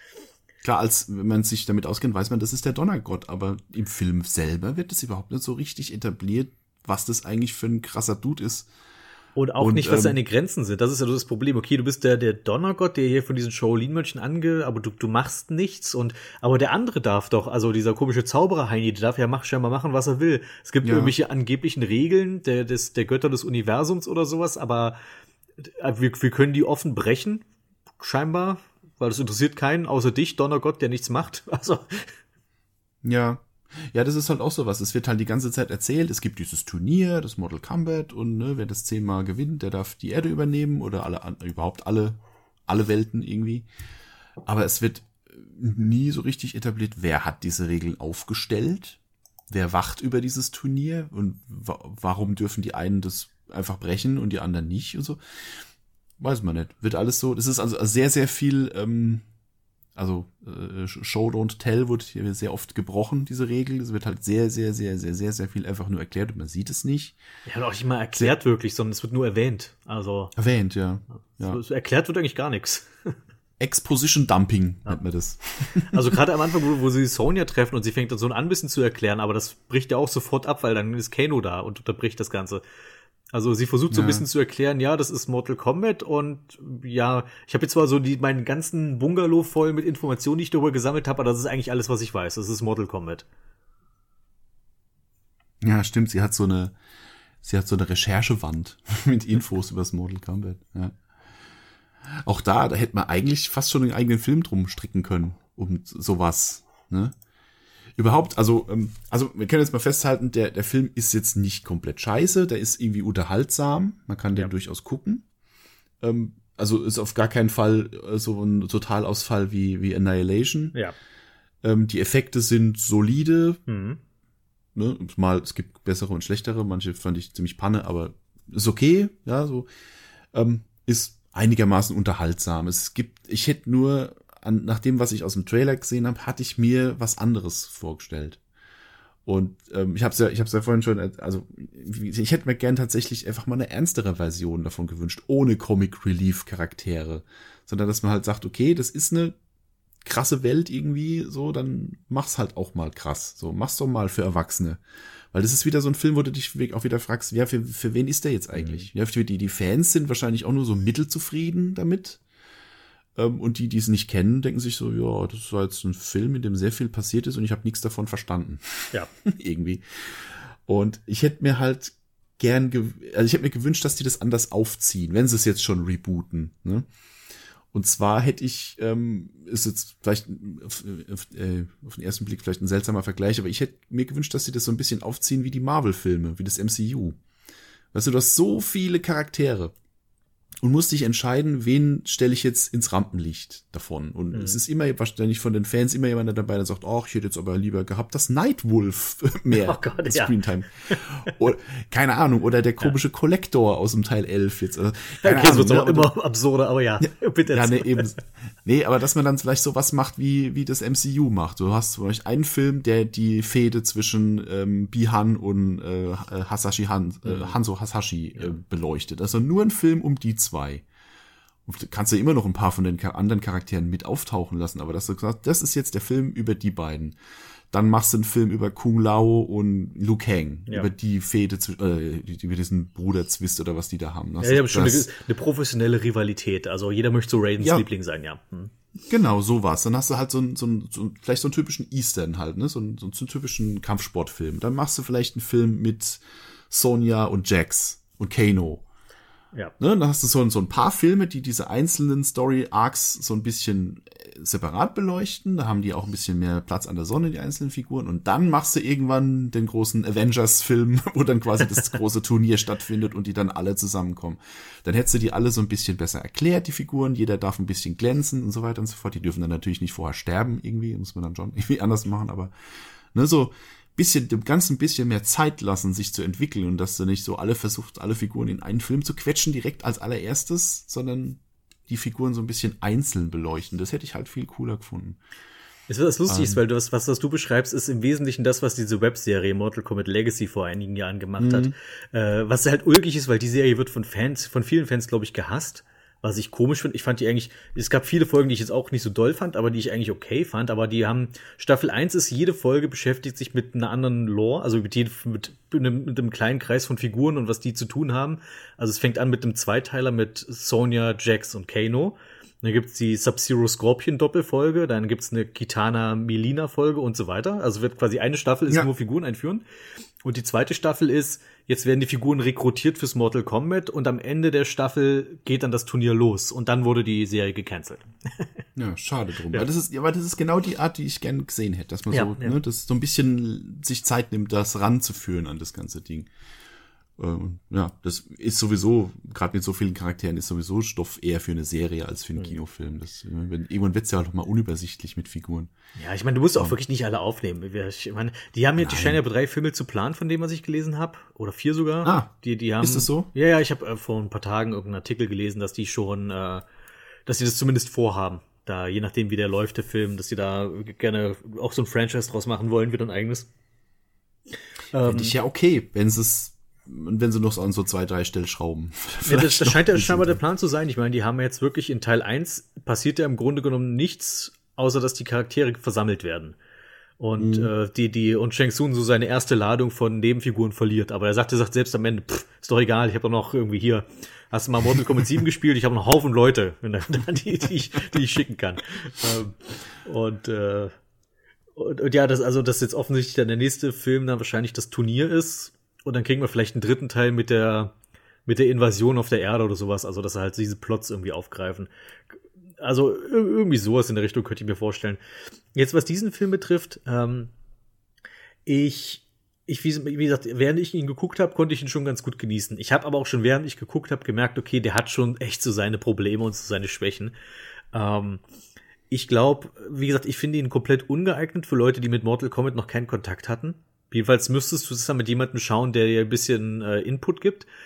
Und für Leute, die sich mit Mortal Kombat auskennen, da musst du auch schon irgendwie auf Fanservice stehen, weil darauf, da setzt halt der Film echt viel drauf. Also ka- gibt kaum eine Szene, wo es nicht irgendwie eine Referenz in die Spiele geben muss. Und das kann mal cool sein und klar erwarte ich das auch bei einer Videospielverfilmung, aber das sollte nicht der Kern sein.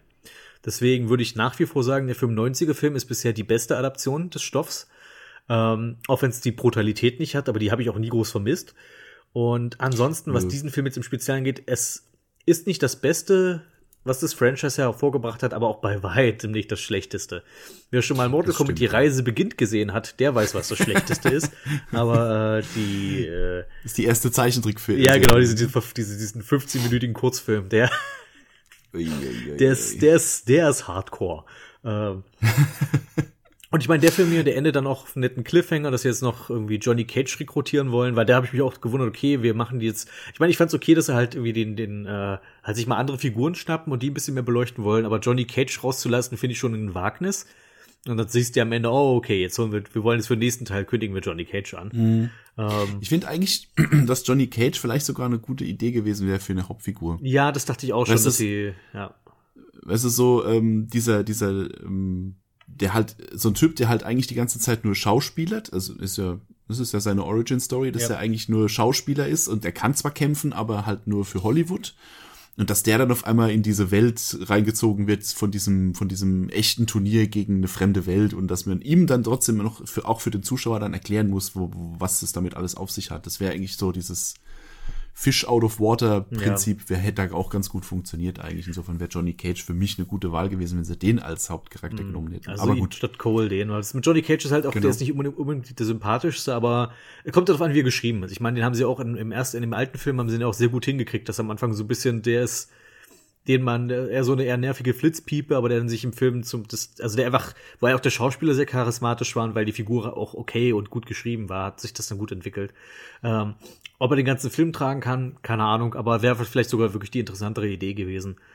Ja. Wäre jetzt, wär jetzt auch nicht die erste, der erste Film, der so einen Charakter hat, der am Anfang halt so ein unsympathischer Ja. Kotzbrocken ist und dann so Demut lernt über die Zeit und merkt, dass er ähm, noch viel zu lernen hat und ne, hätte ja funktioniert. Also das Ich find's halt, ich find's ulkig, dass Raiden dann jetzt seine Kämpfer beauftragt, oh, und ihr müsst die neuen Kämpfer finden. Ich habe ich hab neue Kämpfer ausgewählt, ihr müsst jetzt gehen und sie finden. Und dann denke ich mir nur, Raiden, wenn du die ausgewählt hast, dann sag uns doch einfach, wer sie sind. Oder, Mach's doch nicht so spannend. ja, also wirklich.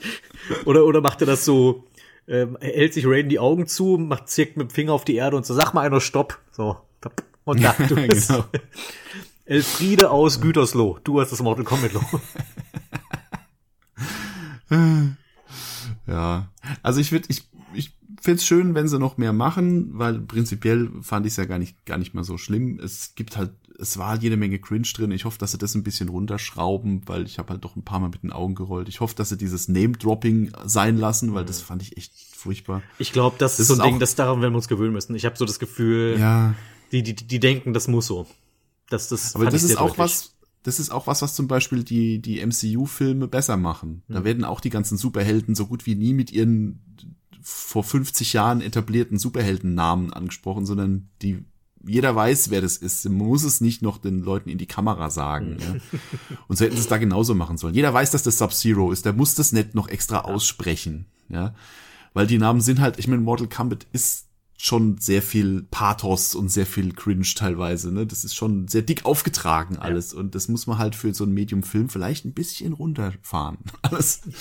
Insofern, ähm, ja, vielleicht, vielleicht nehmen sie sich, ähm, also die Kritik kommt ja jetzt nicht nur von mir oder von dir, sondern das habe ich jetzt auch schon öfter gelesen, dass doch der eine oder andere so ein bisschen was zu motzen hat an dem Film, auch wenn sie jetzt nie komplett verreißen, aber wenn sie jetzt den zweiten Teil schon geplant haben, vielleicht nehmen sie sich solche Sachen ein bisschen zu Herzen und dann wird es vielleicht ein bisschen runder, der nächste. Okay, dann würde ich fast sagen, ähm, haben wir es doch einigermaßen abge, abgehandelt. Ähm, ich bin froh, mich mit dir über diesen Film austauschen zu können, weil ich bin, wie gesagt, nur so ähm, äh, am Rand Zuschauer, was Mortal Kombat angeht. Ich habe es nie wirklich verfolgt, aber äh, ja, für die, für die Kinofassung schön, dann einen Experten dabei zu haben. Ja, mich freut es auch immer. Mir ist, fällt es auch immer leichter und ich finde es dann auch immer ein bisschen anregender, sich darüber unterhalten zu können, als wenn man alleine versucht, das irgendwie zu formulieren. Ähm, und es ist auch wirklich ganz gut, dass wir da unterschiedliche Hintergründe haben, was das betrifft. Das macht es ja natürlich dann auch noch ein bisschen, äh, das Gespräch ein bisschen vielseitiger. Genau. Ich komme halt mehr so aus der Filmrichtung und du halt mehr so aus der Spielerichtung und das, äh, der ideale Film würde das ähm, perfekt miteinander vereinen. Mal gespannt, ob wir den jemals zu sehen kriegen. den perfekten Mortal Kombat Film, der alle Fans vor der, vor der Leinwand glücklich macht. Literatur. Die große, epochale Saga um das Blut des vergangenen Gott des Mordes Baal neigt sich dem Ende. So jedenfalls der Plot von Baldur's Gate Thron des Baal, der Roman zum Spiel. Add-on. Es ist halt ulkig, dass das Add-on von Baldur's Gate 2 ein eigenes Buch bekommt, aber ich finde, das spricht ja auch ein bisschen für diese Add-on, dass sie so viel Inhalt und auch so viel Plot bot, dass man daraus nochmal ein weiteres Buch machen kann und fast muss, wenn man denn die Geschichte von Baldur's Gate vernünftig zu Ende erzählen möchte. Ich hatte es bei der Einleitung ja erwähnt, dass ich eigentlich gar nicht vorhatte, über dieses Buch noch zu sprechen, weil mich das, das zweite Band, der zweite Band von Baldur's Gate, den Romanfassungen so enttäuscht hat. Also beziehungsweise enttäuscht, weil es mich einfach so schockiert hat, wie unfassbar schlecht es war. Und habe dann erst später gesehen, dass der Autor dieser ersten beiden Romane aus dem Autorensessel katapultiert wurde und ersetzt wurde. Und zwar haben wir jetzt statt Philip Athens, der Trottel, der Baldur's Gate 2 das Buch verbrochen hat, jetzt Drew Karpyshyn. Und bei dem wurde ich dann doch neugierig, weil ich habe mal nachgeschlagen, wer der ist und da habe ich festgestellt, oh, der hat an Baldur's Gate 2 dem Videospiel tatsächlich mitgeschrieben. Das heißt, mit ein bisschen Glück weiß er sogar, wovon er redet, wenn er dann das Buch verfasst und achtet da ein bisschen drauf. Und um mein Fazit schon mal ein wenig vorwegzunehmen, ja, das tut er. Also es ist immer noch ein Buch, was ein Videospiel adaptiert, das heißt, man sollte seine Ansprüche nicht zu hoch schrauben. Aber für das, was es sein will, funktioniert es erstaunlich gut. Und das besondere Kunststück, was ihm dabei gelingt, ist, dass er gar nicht mal so sehr versucht, die, äh, die, die Sachen, die Philip Athens verbockt hat, nochmal umzuschreiben oder zu ignorieren, sondern er greift das schon auf, was sein Vorgänger da gemacht hat, aber biegt es so um, dass es auf einmal dass da was Nützliches und was, was bei Rauchbares bei rauskommt. Also mein, das finde ich das beste Beispiel ist, äh, wir bringen ja Sarevok zurück oder Sarevok oder Saravok, wie er im Englischen heißt. Ich bin mir nie ganz sicher, wie man ihn korrekt aussprechen sollte. Deswegen entschuldigt, wenn es sich immer mal, wenn es immer mal wankt. Sarevok äh, kommt ja zurück, bittet den Helden, im Buch ist es Abdel Adrian, um äh, darum, ihn wieder ins Leben zurückzubringen, auf das er ihm helfen könnte, das, äh, die, die ganze Ballgeschichte zu Ende zu bringen. Und im Spiel ist es so, man hatte zwar ein längeres Gespräch mit ihm und es gibt auch Charaktere, die dann einen Kommentar mit einwerfen, aber im Grunde genommen läuft das alles ohne, ohne viel Tohuwabohu ab. Also der kriegt dann sein Leben zurück, er schließt sich der Gruppe an, wenn du das willst und ich bin der Ansicht, du solltest das wollen, denn er ist ein verdammt cooler, interessanter und auch nützlicher Charakter. Und die anderen Figuren finden sich damit eigentlich relativ schnell ab. Im Buch ist es fast schon, ich würde sagen, realistischer gehalten, nämlich dass die anderen Figuren da schon noch eine andere Meinung zu haben. Und das Besondere dabei vor allem ist, Jaheras Beziehung zu Sarevok, weil er nämlich in den Büchern für den Tod von Khalid verantwortlich ist. Khalid stirbt ja in den Baldur's Gate Romanen bereits in Band 1 und zwar durch einen Hinterhalt, der von, also Sarevok war nicht persönlich daran beteiligt, aber es waren seine Pläne, das was er hat diesen Hinterhalt vorbereitet und geplant und gelegt und beauftragt, das und bei dem Khalid ums Leben kam. Und Yahera hat das nicht vergessen.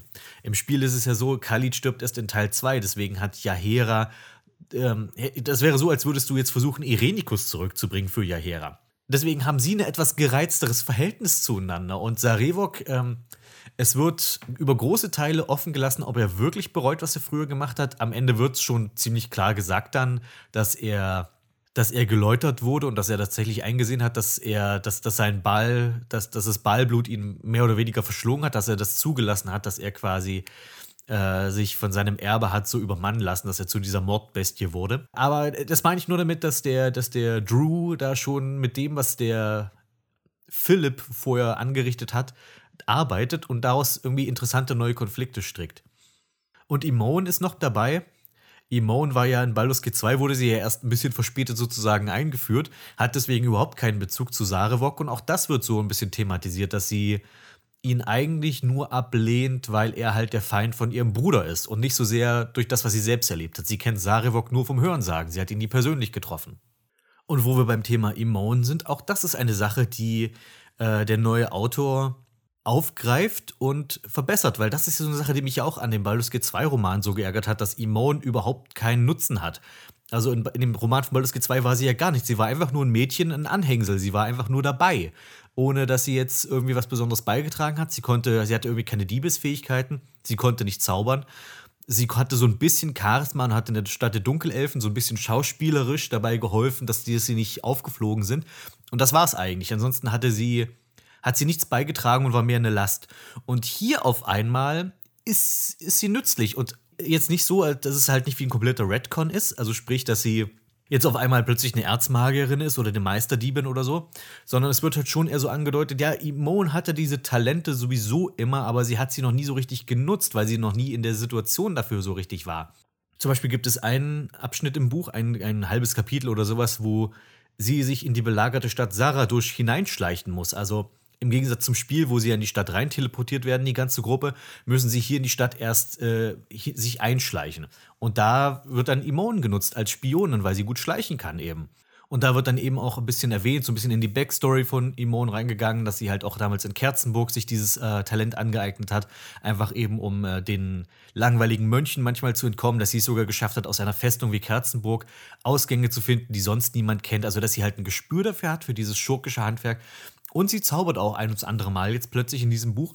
Und auch da kann man jetzt ja nicht sagen, okay, wo, wieso kannst du plötzlich zaubern? Aber da wird es dann so gedreht, dass sie erst hauptsächlich von Schriftrollen zaubert. Also sie ist keine richtige Magierin, aber sie kann Schriftrollen benutzen. Warum kann sie Schriftrollen benutzen, wenn sie keine Magierin ist? Ähm, das wird dann so ein bisschen damit verbunden, was in den anderen Büchern auch schon angedeutet wurde, ist, dass dir das Balblut äh, besondere Fähigkeiten einfach gibt, beziehungsweise deine natürliche Veranlagung wird durch dieses göttliche Blut einfach gestärkt. Du bist einfach befähigt, da bestimmte Dinge schnell zu lernen. Und das wird im Grunde genommen bei Imone so verwendet, dass sie dass sie immer ein gewisses magisches Talent hatte, was sie aber jetzt erst entdeckt. Und durch das Ballblut in ihr hilft ihr das, das auch schneller zu entwickeln. Und so kann sie jetzt tatsächlich nützlich werden mit Zaubern, ohne jetzt gleich äh, Level 9 Zauber zu sprechen. Aber sie macht schon so kleinere Zauber, Unsichtbarkeit und sowas spricht sie. Und auch wo ich gerade das erwähne, er, der, der neue Autor baut sogar Sachen aus dem Gameplay stückweise mit ein in das Buch. Also, wo ich gerade nämlich von der Unsichtbarkeit gesprochen habe. Es gibt eine Stelle, wo die Gruppe einen Drachen trifft und gegen den Drachen versucht zu kämpfen, zumindest. Und Imone weiß, okay, ich kann hier nicht viel, bei, äh, nicht viel beitragen zu diesem Drachenkampf. Sie spricht Unsichtbarkeit auf sich und Yahera, damit die erstmal aus der Reichweite des Drachens sich schleichen können und flüchten können. Und plötzlich wird der Drache hinterrücks von zwei riesigen Tigern angegriffen. Und denn Yahera benutzt auf einmal Druidenfähigkeiten, auch das ist neu. Wow, sie kann auf einmal Naturzauber und hat zwei Tiger beschworen, die sich jetzt auf den Drachen stürzen. Und wo, was, was dabei nämlich interessant ist, ist, dass der Autor extra erwähnt, dass Yahera jetzt wieder sichtbar ist. Und er sagt, wenn du einen Zauber sprichst, dann bricht das den, die, die Verzauberung der Unsichtbarkeit. Und das ist halt eine Spielmechanik, die er jetzt hier, einge, äh, die er jetzt hier in diesen Kampf eingeworfen hat. Also, dass er Heere die bewusste Entscheidung trifft, ich werde sichtbar, wenn ich meinen Zauber spreche, aber ich muss irgendwas tun, um mich beim Kampf zu beteiligen. Das ist, das ist Baldur's Gate Gameplay. Ein bisschen Freiheiten hat er sich genommen bei Sarevok, äh, wie er kämpft. Er kämpft ja im Normalfall mit einem Zweihänder. In, äh, Im Thron des Ballroman hat er gar kein Schwert, sondern er hat nur seine Rüstung. Das, was eigentlich so eine Verkehrung ist von, ähm, von dem Spiel. Im Spiel ist es so, du kannst ja sein Schwert aufheben bis Thron des Ball und ihm dann zurückgeben. Aber seine Rüstung bleibt verschwunden und er erwähnt das ja auch extra. Und hier ist es so, das Schwert bleibt verschwunden, aber er bekommt seine Rüstung. Und er kämpft von da an auch nur mit der Rüstung und nicht mit physischen Waffen, sondern also, und nicht mit Waffen, sondern er hat halt Klingen an seinen Rüstungen und damit metzelt er sich halt durch die Feinde, indem er einfach quasi sich reinstürzt und einfach alles aufschlitzt mit, seinen, mit seiner klingenbewehrten Rüstung. Er scheint auch nicht mehr ganz menschlich zu sein. Also im Spiel ist es ja so, dass sie ihn quasi herstellen und er ist wieder ein ganz normaler Mensch aus Fleisch und Blut und Knochen. Das ist ein schönes Zitat aus dem Spiel, was ich immer sehr mag. Hier ist er mehr so eine Art lebende Rüstung. Also es wird nie ganz geklärt, wie viel von seinem Körper wirklich in die echte Welt zurückkehrt, weil Abdel gibt ihm quasi nur ein Stückchen seiner Seele, wie im Spiel auch. Und es reicht, dass er sich quasi auf der materiellen Ebene wieder manifestieren kann, aber er scheint und er erscheint in Form seiner Rüstung. Also er ist quasi, die Rüstung ist sozusagen sein Avatar, sein Wiedergeborener. Und mit dieser Rüstung bewegt er sich jetzt auf der materiellen Ebene. Und wir erfahren, also wir kriegen nie so richtig gesagt, steckt irgendwas überhaupt in der Rüstung drin? Steckt da ein Körper drin oder ist er einfach nur noch diese Rüstung? Weil immer, wenn er spricht, wird auch extra betont, dass er sehr monoton und emotionslos spricht. Also er sagt zwar die richtigen Dinge, er sagt, was er sagen muss, um quasi seinen Redemption-Arc einzuläuten, aber es wird halt immer betont, dass er keine Emotionen mehr hat. So, jetzt bin ich schon sehr auf die Charaktere eingegangen, aber das ist halt das, was mir wirklich am deutlichsten gleich aufgefallen ist und was für mich so dieses Buch gleich eine ganze Ecke weiter hochgewuppt hat als äh, der Baldur's Gate 2 Roman.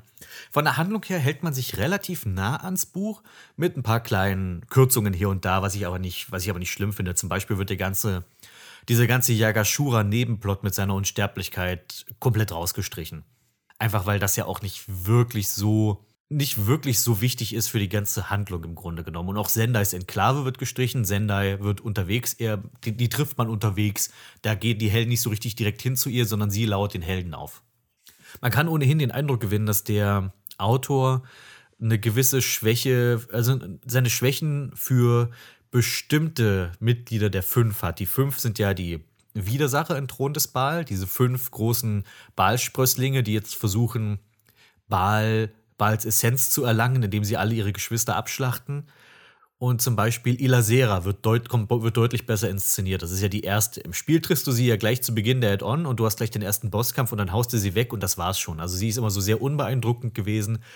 Und äh, du kämpfst halt gegen sie und das war's. Und ansonsten ist halt nicht viel an ihr, äh, mit ihr zu tun.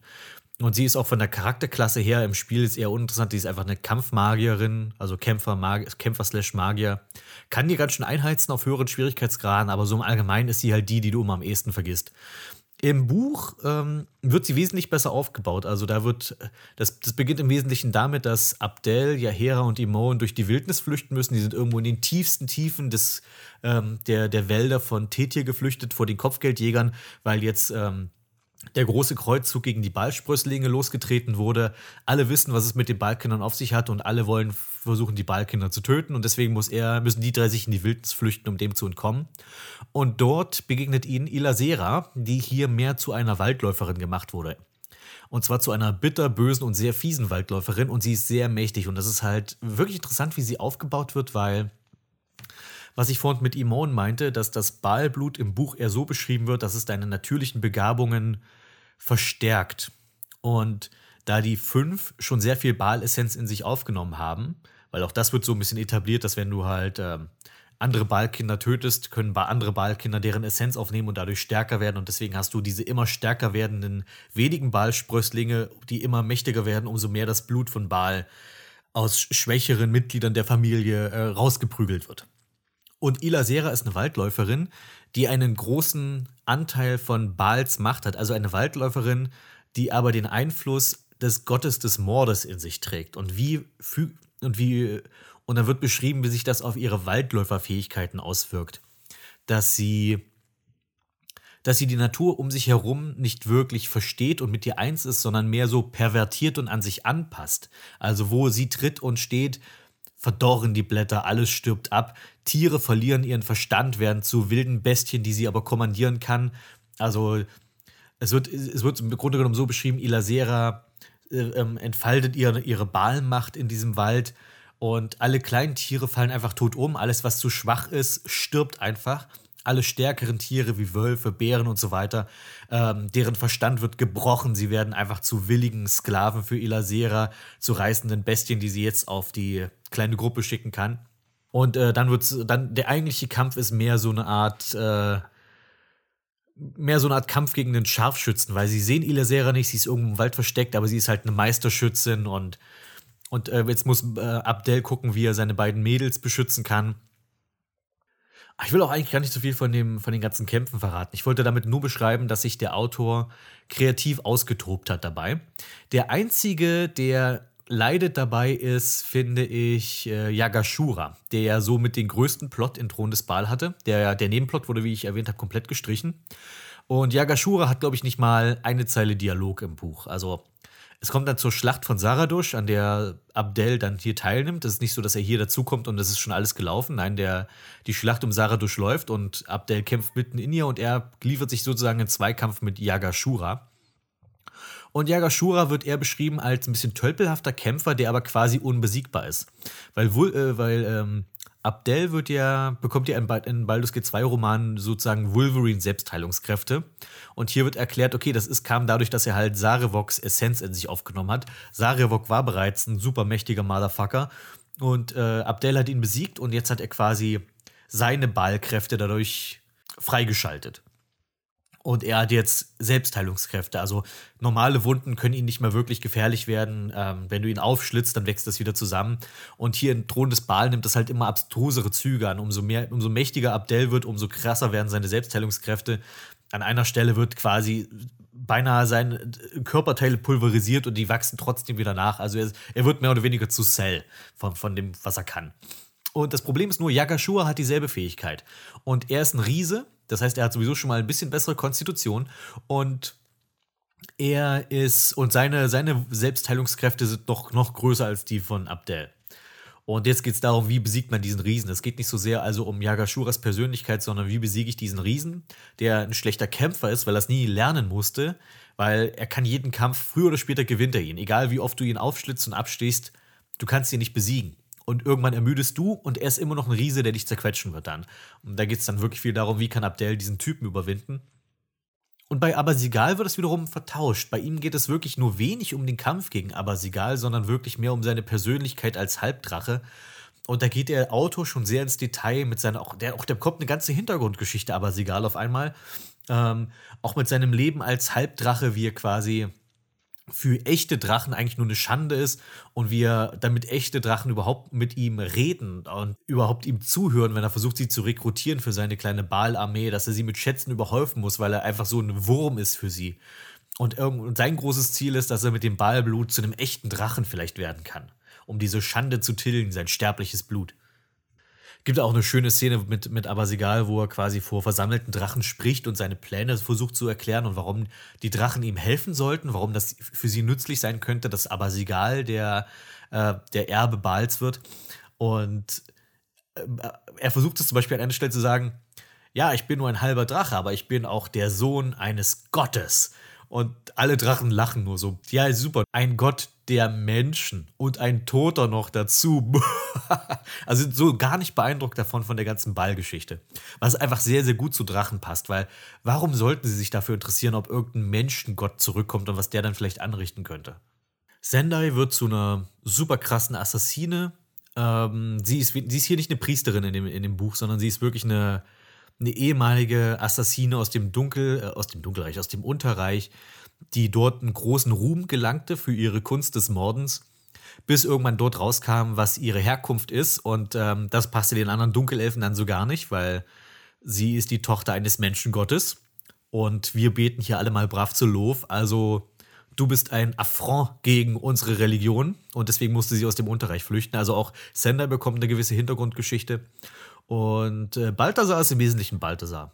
Der wurde nicht groß umgeschrieben. Er, bei Balthasar finde ich es schade, dass, wir, dass Abdel ihn erst trifft, wenn es schon zum Endkampf kommt. Im Spiel ist es ja so, dass sich die beiden zumindest vorher schon mal begegnen in Amkatran. Und hier, dadurch leidet die Figur von Balthasar leider so ein bisschen, dass wir quasi ihn nur als Antagonisten kennenlernen und noch nicht vorher erst als Verbündeten. Aber ansonsten, er ist halt, er ist im Wesentlichen unbesiegbar. Also, ähm, ohne jetzt zu viel zu verraten, aber Abdel hat einfach keine Chance gegen Balthasar, weil er ist halt ein super mächtiger Level sonst was Mönch, plus diese Tatsache, dass das Ballblut seine ohnehin schon krassen Mönchsfähigkeiten halt in den göttlichen Bereich wuppen. Und jeder, der schon mal versucht hat, einen High-Level-Mönch zu fällen, der weiß, es ist nicht ganz ohne. Also die fünf, finde ich, sind sehr gelungen. Ähm, ma, an, ma, manche besser als andere, aber ich habe mich wirklich auf jeden gefreut, was der Autor jetzt wieder mit dem und dem und dem anstellt, nachdem er schon mit Ilasera so einen guten Job gemacht hat. Und da bleibt eigentlich nur noch Melissan. Da finde ich es da weiß ich nicht genau, ob der Autor dachte, es, es überrascht sowieso keinen, wenn sich herausstellt, welche Rolle sie wirklich hat weil es ist halt, finde ich, so geschrieben, dass es mehr oder weniger ein offenes Geheimnis ist. Also es wird zwar am Ende so getan, wenn dann Balthasar enthüllt, was ihre Rolle ist.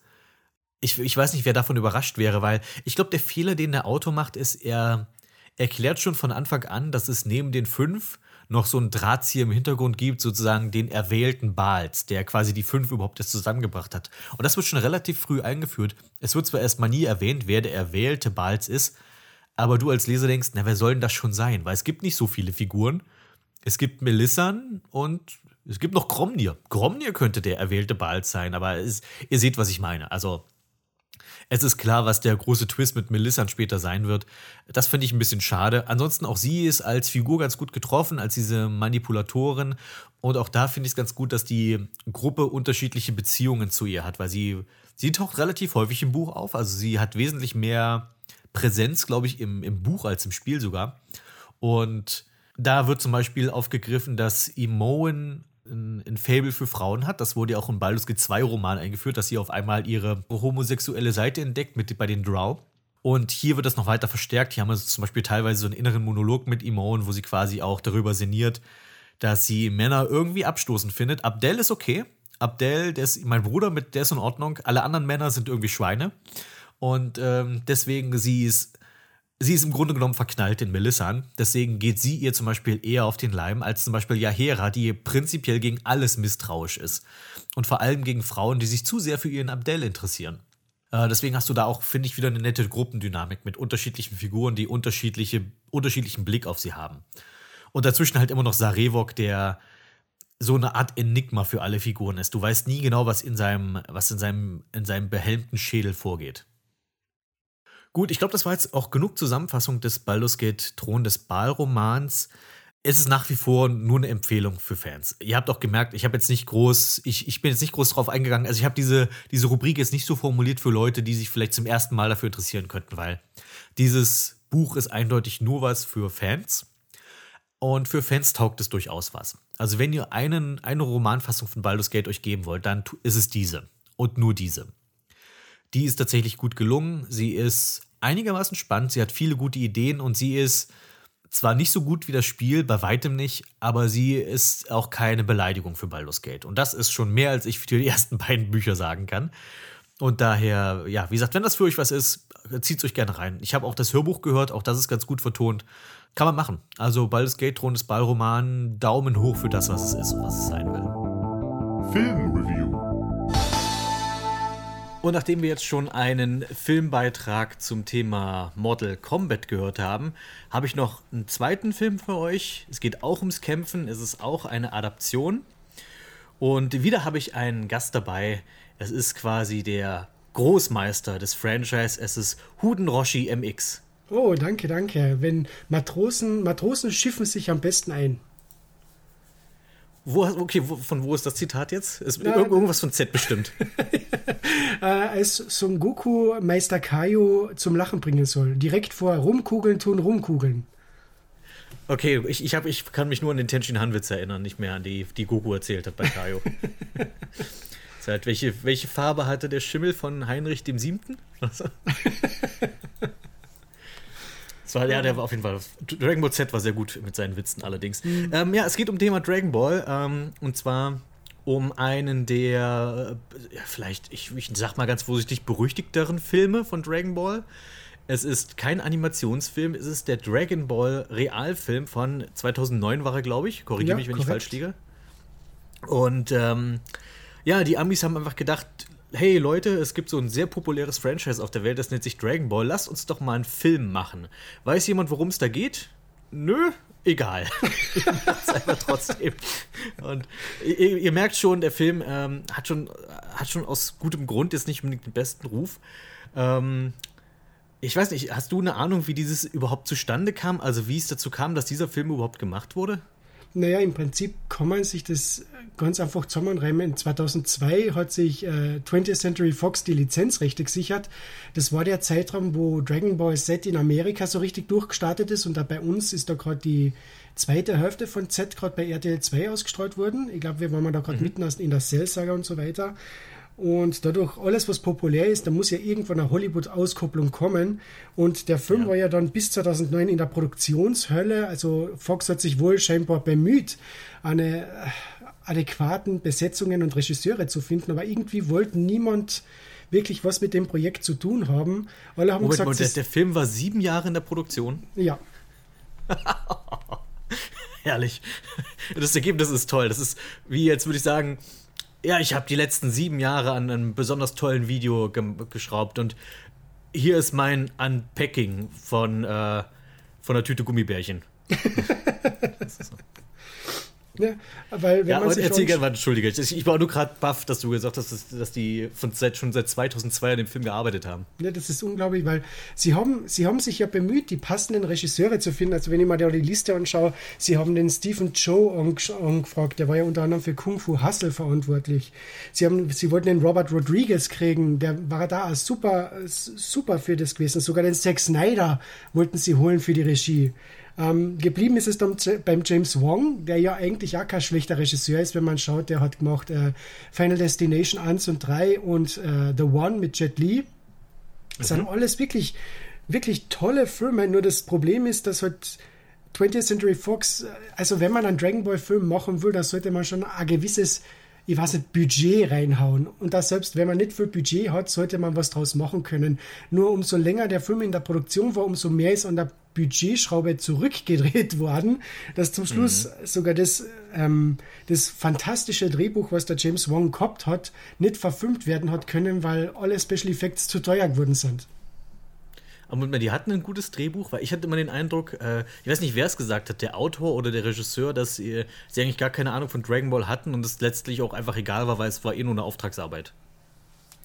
Ich glaube, das war einer von die frühen Drehbuchautoren, weil es ist dann fünfmal am Drehbuch herumgedoktert worden und zum Schluss hat es da James Wong gemacht, der ja angeblich sogar Dragon Ball Fan ist, der hat das nochmal überarbeitet und ist eben uncredited äh, Writer an dem Film gewesen und ich denke, gewisse Sachen sind sicher auf sein Mist, äh, sind auf sein Mist gelandet, so wie zum Beispiel der ganze Anfang mit dem Gohan und so weiter, das ja relativ gut inszeniert worden ist. Nur bei vielen Sachen merkt man einfach, da hat sich das Studio zu viel eingemischt. Und ich denke, der Film sollte einfach einmal die Basis sein, weil Dragon Ball, das wird schon laufen. Beim nächsten Film können wir dann ein größeres Budget machen, dann machen wir Z und das wird dann jeder anschauen und naja, es ist dann halt bei dem Ahnen geblieben. Ja. Dragon Ball Evolution Set, das wäre super gewesen. äh, nee, aber ja, es ist halt, es, mir ist auch aufgefallen, also der Film ist, das, was halt am meisten auffällt, du gehst da rein, erwartest einen Dragon Ball Film und bekommst eigentlich keinen Dragon Ball Film. Das kann man wirklich so sagen. Also es hat so wenig mit, der, mit dem Manga oder dem Anime oder sonst was zu tun. Und dann sind aber so kleine Details drin, wo du dich wunderst, dass irgendjemand muss sich ja damit beschäftigt haben. Also allein, dass so ein Goku am Anfang den Vier-Sterne-Dragon Ball von Gohan bekommt, das ist ja wirklich ein spezielles Detail, wofür du zumindest mal die erste Folge geguckt haben musst. Richtig, genau. Und da fragt man sich, wie kommt das zustande? Und dann haben wir aber als Bösewichte Piccolo und Usaru und Mai. also was ist das für eine Kombination? Na, ich, ich kann mir das schon auf einer gewissen Ebene vorstellen, dass sie sich gesagt haben, okay, bevor wir jetzt wirklich Dragon Ball Z machen, also mit äh, Außerirdische und Science Fiction und so weiter, müssen wir irgendwie Dragon Ball unterbringen. Okay, wie können wir Dragon Ball? Wie, wie machen wir das? Wir, wir, wir, wir fassen das so arg wie möglich zusammen in 90 Minuten. Okay, wir brauchen mal diese Originaljagd noch die Dragon Balls, das ist wichtig. Ah, Aber der Prinz Pilaf, der gibt das als Schurke nicht vorher. Ja, dann nehmen wir direkt den, den großen Schurken von Dragon Ball und nehmen wir den Piccolo. Kann man das irgendwie über ein, ja, ja, das könnte schon irgendwie hinhauen und Mai und so und ja und mh.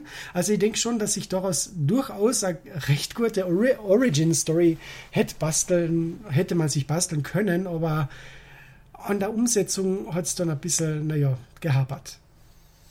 Ja, es ist allgemein so ein großer Flickteppich. Ich stimme dir zu, dass wir wahrscheinlich auf Piccolo gekommen sind. Okay, wir brauchten, okay, Pilaf hätte sich nicht unbedingt angeboten oder wäre jetzt irgendwie, hätte nicht so richtig gepasst für, äh, für die Dragon Ball-Suche, die man dann mit einem großen Endkampf verbinden möchte. Aber ich glaube, Mai ist, glaube ich, nur drin, damit Bulma einen Endkampf haben kann. ja, wahrscheinlich hier oder das Ansonsten halt, sehe ich keinen Grund, warum, warum Mai hier, hier gewählt wurde. Ja, vielleicht hat man sich gedacht, okay, in Dragon Ball gibt es ja Leute, die können sich verwandeln, da gibt es ein Schwein und eine Plüschkatze. Na, das ist zu abgespaced. Wir brauchen mal einen Menschen, der das kann. Nehmen wir Mai, die kann sonst gar nichts. Ja, ist sehr gut, genau. Aber da hätten sie zumindest noch, vielleicht nicht, einer, vielleicht nicht als Ninja, aber einfach einen Shiba Inu noch dazugeben sollen. So als, äh, so als Kampfhund. Ja, Das wäre da zumindest noch eine witzige Referenz gewesen. richtig. Dann hätte man den Schuh auch noch irgendwie untergebracht. Das wäre klasse gewesen. Aber lass uns mal kurz die Handlung zusammenfassen. Jetzt sind wir schon wieder, wieder ganz doll vorangeprescht, was auch am meisten Spaß macht, aber trotzdem für die, ich glaube trotzdem, viele haben den Film nicht gesehen. Die können sich glücklich schätzen. Ich hatte dieses Glück bis vor kurzem ja auch noch. ähm, ich habe den Film letzte Woche zum allerersten Mal in meinem Leben gesehen. Ich habe ihn immer gemieden. Und dann kommt dieser freche Michel an, den habt ihr vielleicht auch schon heute mal ge- gehört in Radio Zuckerbude. Und der meinte, ey, Dragon Ball Evolution ist auf Disney Plus, lasst uns doch mal einen schönen Videoabend zusammen machen. Und ähm, das Ergebnis dieses Videoabends, das haben wir, wir haben das, unser, unser Filmerlebnis aufgenommen als Audiokommentar, also Hude, Michel und ich. Und das könnt ihr auf Michels äh, Kanal begutachten und euch. Also, wenn ihr diesen Film guckt, könnt ihr dazu diesen Audiokommentar laufen lassen. Dann ist es so, als ob wir den Film mit euch zusammenschauen. Erstmal so viel Werbung muss sein. Und dafür habe ich jetzt diesen Film halt zum ersten Mal gucken müssen. Und ich war eigentlich darauf eingestellt, ich habe ja so viel Schlechtes schon im Vorfeld über den Film gehört und dachte, okay, das wird zumindest jetzt so eine riesen Trash-Granate, über die man, die man toll durch den Kakao ziehen kann und man hat so viel zu lachen dabei. Und da war es einfach nur so ein belangloser, stinklangweiliger 0815-Film, wo halt jemand Dragon Ball vorne drauf geschrieben hat. Also der Film war einfach gar nichts. Kommt hin, kommt ungefähr hin. Ich habe immer noch nicht erwähnt, worum es geht. Das wollte ich, darauf wollte ich eigentlich hinaus. ähm, für die Leute, die nämlich nicht wissen, worum es geht. Also, wir haben einen ähm, jungen Mann, ich würde sagen, der ist schon älter als ein Teenager, oder? Goku in dem Film ist schon ein junger Mann, würde ich sagen, aber geht noch zur Schule. Ähm, wird auf jeden Fall gespielt von irgendeinem Ami, der vom Look her, würde ich sagen, eher in American Pie passen würde und weniger nach Dragon Ball. Und der wohnt bei einem lustigen alten Asiaten, den Opa Gohan, der zumindest optisch und auch von, der, von dem bisschen, was man von ihm im Film hat, ja irgendwie sogar ganz gut sogar zum alten Gohan passt aus, aus Dragon Ball. Und der lernt bei ihm kämpfen, aus irgendeinem Grund. Die wohnen irgendwo im Wald und der bringt ihm Kämpfen bei. Aber Son Goku geht trotzdem auf irgendeine moderne, hochmoderne Hochschule mit elektronischen Schließfächern und sonst was. Und, äh, und er ist nicht beliebt in der Schule. Das ist immer so, fand ich bei Dragon Ball immer das, das was mich am meisten mitgenommen hat, dass Son Goku einfach in der Schule immer so viele Probleme hatte und äh, immer rumgeschubst wurde von den, von den Schlägern. Hey, was willst du, Giko? Gesicht zu behalten. Und dann darf er sich auch nicht wehren, weil er darf ja seine Kräfte äh, irgendwie scheinbar nur fürs Gute einsetzen, aber irgendwie doch nicht. Und ja, muss sich jedenfalls alles gefallen lassen. Das ist voll fies und man freut sich schon drauf, dass dann die, dass dann die Bullies irgendwann ihre Abreibung kriegen. Wie das halt so typisch ist. Und ähm, der, der Goku, der ist auch total verknallt in der Mitschülerin Chichi, die ihn aber gar nicht so richtig wahrnimmt. Und äh, weil er halt auch so ein, so, ein, so ein Nerd ist irgendwie, der Goku. Und äh, ich fand, ich, also die, ich finde so die Charakterisierung von Son Goku ist ein bisschen daneben. Also ist nicht ganz, ganz on point, würde ich sagen. Ähm, ich finde, so der, der, der, der krönende Moment von Son Gokus Charakterisierung war gleich am Anfang des Films, wo er zu Opa Gohan sagt, dass er eigentlich gar nicht kämpfen lernen will, sondern er soll ihm beibringen, wie man Mädchen rumkriegt. Das ist so das klassische Son Goku. Also, Ne, Total. Son Goku war ja immer schon in Mädchen verliebt. Also es ist ja nicht so, als wenn er Mädchen nie gekonnt hätte oder nie getroffen hätte. Er war ja absolut immer verschossen und deswegen ist ja die erste Begegnung mit Bulma im Anime und im Manga so besonders, weil er steht hier direkt auf Hölzchen, wie wir wissen. Ja, genau. Es ist allgemein diese, diese ganzen Punkte. Also Bulma tauchte später auch im Film auf. Und allein diese Begegnung, also die haben sie schon versucht, so ein bisschen anzulehnen an die Originalbegegnung von Son Goku und Bulma, dass die quasi sich über den Dragon Ball kennenlernt, weil bei das, das Bulma den Dragon Ball sucht und Son Goku hat einen. Und so treffen die sich. und dann ist es aber so, dass sich ja, also im, im Manga und Anime ist ja so, dass sich Bulma ihm aufdrängt, weil er ist stark und er könnte ihr Bodyguard sein und sie lockt ihn ja so ein bisschen auf die Reise. Und hier in Evolution ist es so, Son Goku drängt sich Bulma auf, dass sie ihn mitnimmt auf die Reise. Und ich dachte so, das ist so. Was, seit wann bist du? Warum ist diese komische Flachflöte unser Son Goku? ähm, aber gut, jedenfalls, äh, Son Goku äh, hat, hat Probleme in der Schule und das ist so die Ausgangssituation. Aber wir hören ja gleich am Anfang im Prolog, dass äh, die Welt ja schon mal unterjocht wurde von einem bösen Dämon namens Piccolo. Und, ähm, und seinem Schüler, dem Osaru. Äh, Nein, nein, Moment, Moment, er ist, nicht, er ist ja kein Dämon, er ist ein Namek. Er wurde vom bösen Stimmt, Namek er ist ein Piccolo. Namek. Was Ja. auch immer ein Namek ist. Er ist einfach ein Typ, der ein Namek war, der hieß Piccolo. Und der hat einmal die Erde erobert. Wir erklären nicht, was ein Namek ist. Es ist einfach so. Ja. Ähm, genau. Und äh, der wurde dann irgendwie von den sieben Weisen aus Zelda in der Erde versiegelt. und jetzt, jetzt ist er quasi wieder aufgetaucht. Und jetzt sucht er die sieben Dragon Balls. Und ich habe vergessen, warum er die eigentlich sucht. Weißt du es noch? Ah, das ist eine sehr gute Frage. Das wird, ich glaube, nie erklärt im Film, warum er sie eigentlich haben will. Ich dachte, Stimmt, ich habe gerade überlegt, brauchte der das, um den Osaru wieder zu erwecken? Nee, aber der, der, der weiß ja, dass es irgendwie mit dem Vollmond zusammenhängt. Also es hat ja auch nichts mit Dragon Ball zu tun. Naja, es hat da nichts eigentlich mit dem Vollmond zu tun, sondern eigentlich mit einer äh, Sonnenfinsternis. Stimmt, aber mit, ja, mit irgendeiner Prophezeiung und die Sterne stehen in der Konstellation und ja, das ist. Genau, das kann nur alle 2000 Jahre passieren. Also nicht je, alle, einmal im Monat, sondern alle 2000 Jahre. Von daher. Das ist halt schon was Besonderes, weißt du, Super Saiyan ist alle 1000 Jahre, aber Osaru auf der Erde, das ist alle 2000 Jahre. Das ist schon ein bisschen noch mehr. Aber siehst du, da fällt mir was ein, das ist mir erst jetzt aufgefallen. Wenn der Osaru vor 2000 Jahren das letzte Mal aufgetaucht ist, ist dann der Goku derselbe Osaru oder ist der Goku irgendwie ein Nachkomme? Aber ist dann der Goku jetzt 18 Jahre alt wie in dem Film? Oder ist er schon 2018 Jahre alt? Oder wie funktioniert das jetzt? Weil das ist auch irgendwie Ich- nicht geklärt worden. Ich tippe drauf, dass das ein Nachfahre ist vom Original Osaru dann. Oder dass, dass die Essenz von ihm irgendwie noch in ihm schlummert oder so. Das wird ja auch nicht erklärt. Das ist einfach nur, Goku, du kannst gut kämpfen. Und auch übrigens, ähm, wenn die Prophezeiung sich erfüllt, dann wirst du. Oh, Spoiler. Das ist Son Goku ist übrigens der Osaru. Das wollte ich nur. Oh, Entschuldigung, falls es jemand hat. Jetzt habe ich allen den Film versaut. Es tut mir leid. Ähm, ja, äh. Oh Gott, wo waren wir? Stimmt, genau. Und dann aber im St Piccolo greift Son Gohans Haus an, weil er suchte die Dragon Balls, auch wenn wir nicht wissen, warum. Zusammen mit seiner, mit seiner rechten Hand Mai, die äh, seine, seine super Ninja-Auftragskillerin, die rumgeht und Cyberwaffen hat und irgendwie Leute abknallt und Dragon Balls sammelt. Und, äh, und aber Opa Gohan, den kriegen sie nicht so schnell platt und deswegen muss Piccolo selbst kommen und dann stirbt der arme Opa Gohan und ähm, in seinen letzten Worten sagt er, suche Muten Roshi. Aus nein, nicht irgendeinem Muten Grund. Roshi. Muten Roshi, bitte.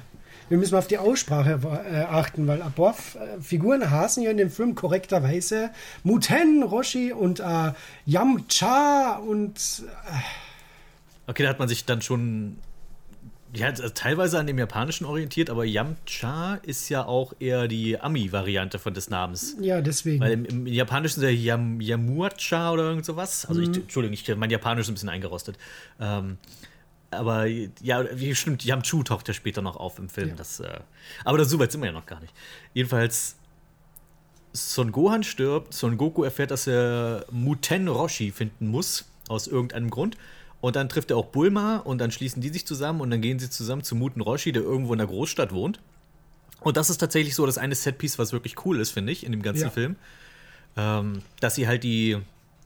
Dass er, er ist ein Einsiedler, aber er ist ein Einsiedler in der Großstadt. Also du hast diese Cyber-Großstadt mit Hochhäusern und irgendwo ist dieses kleine Kami-Haus mitten im, in so einer Art Baugrube.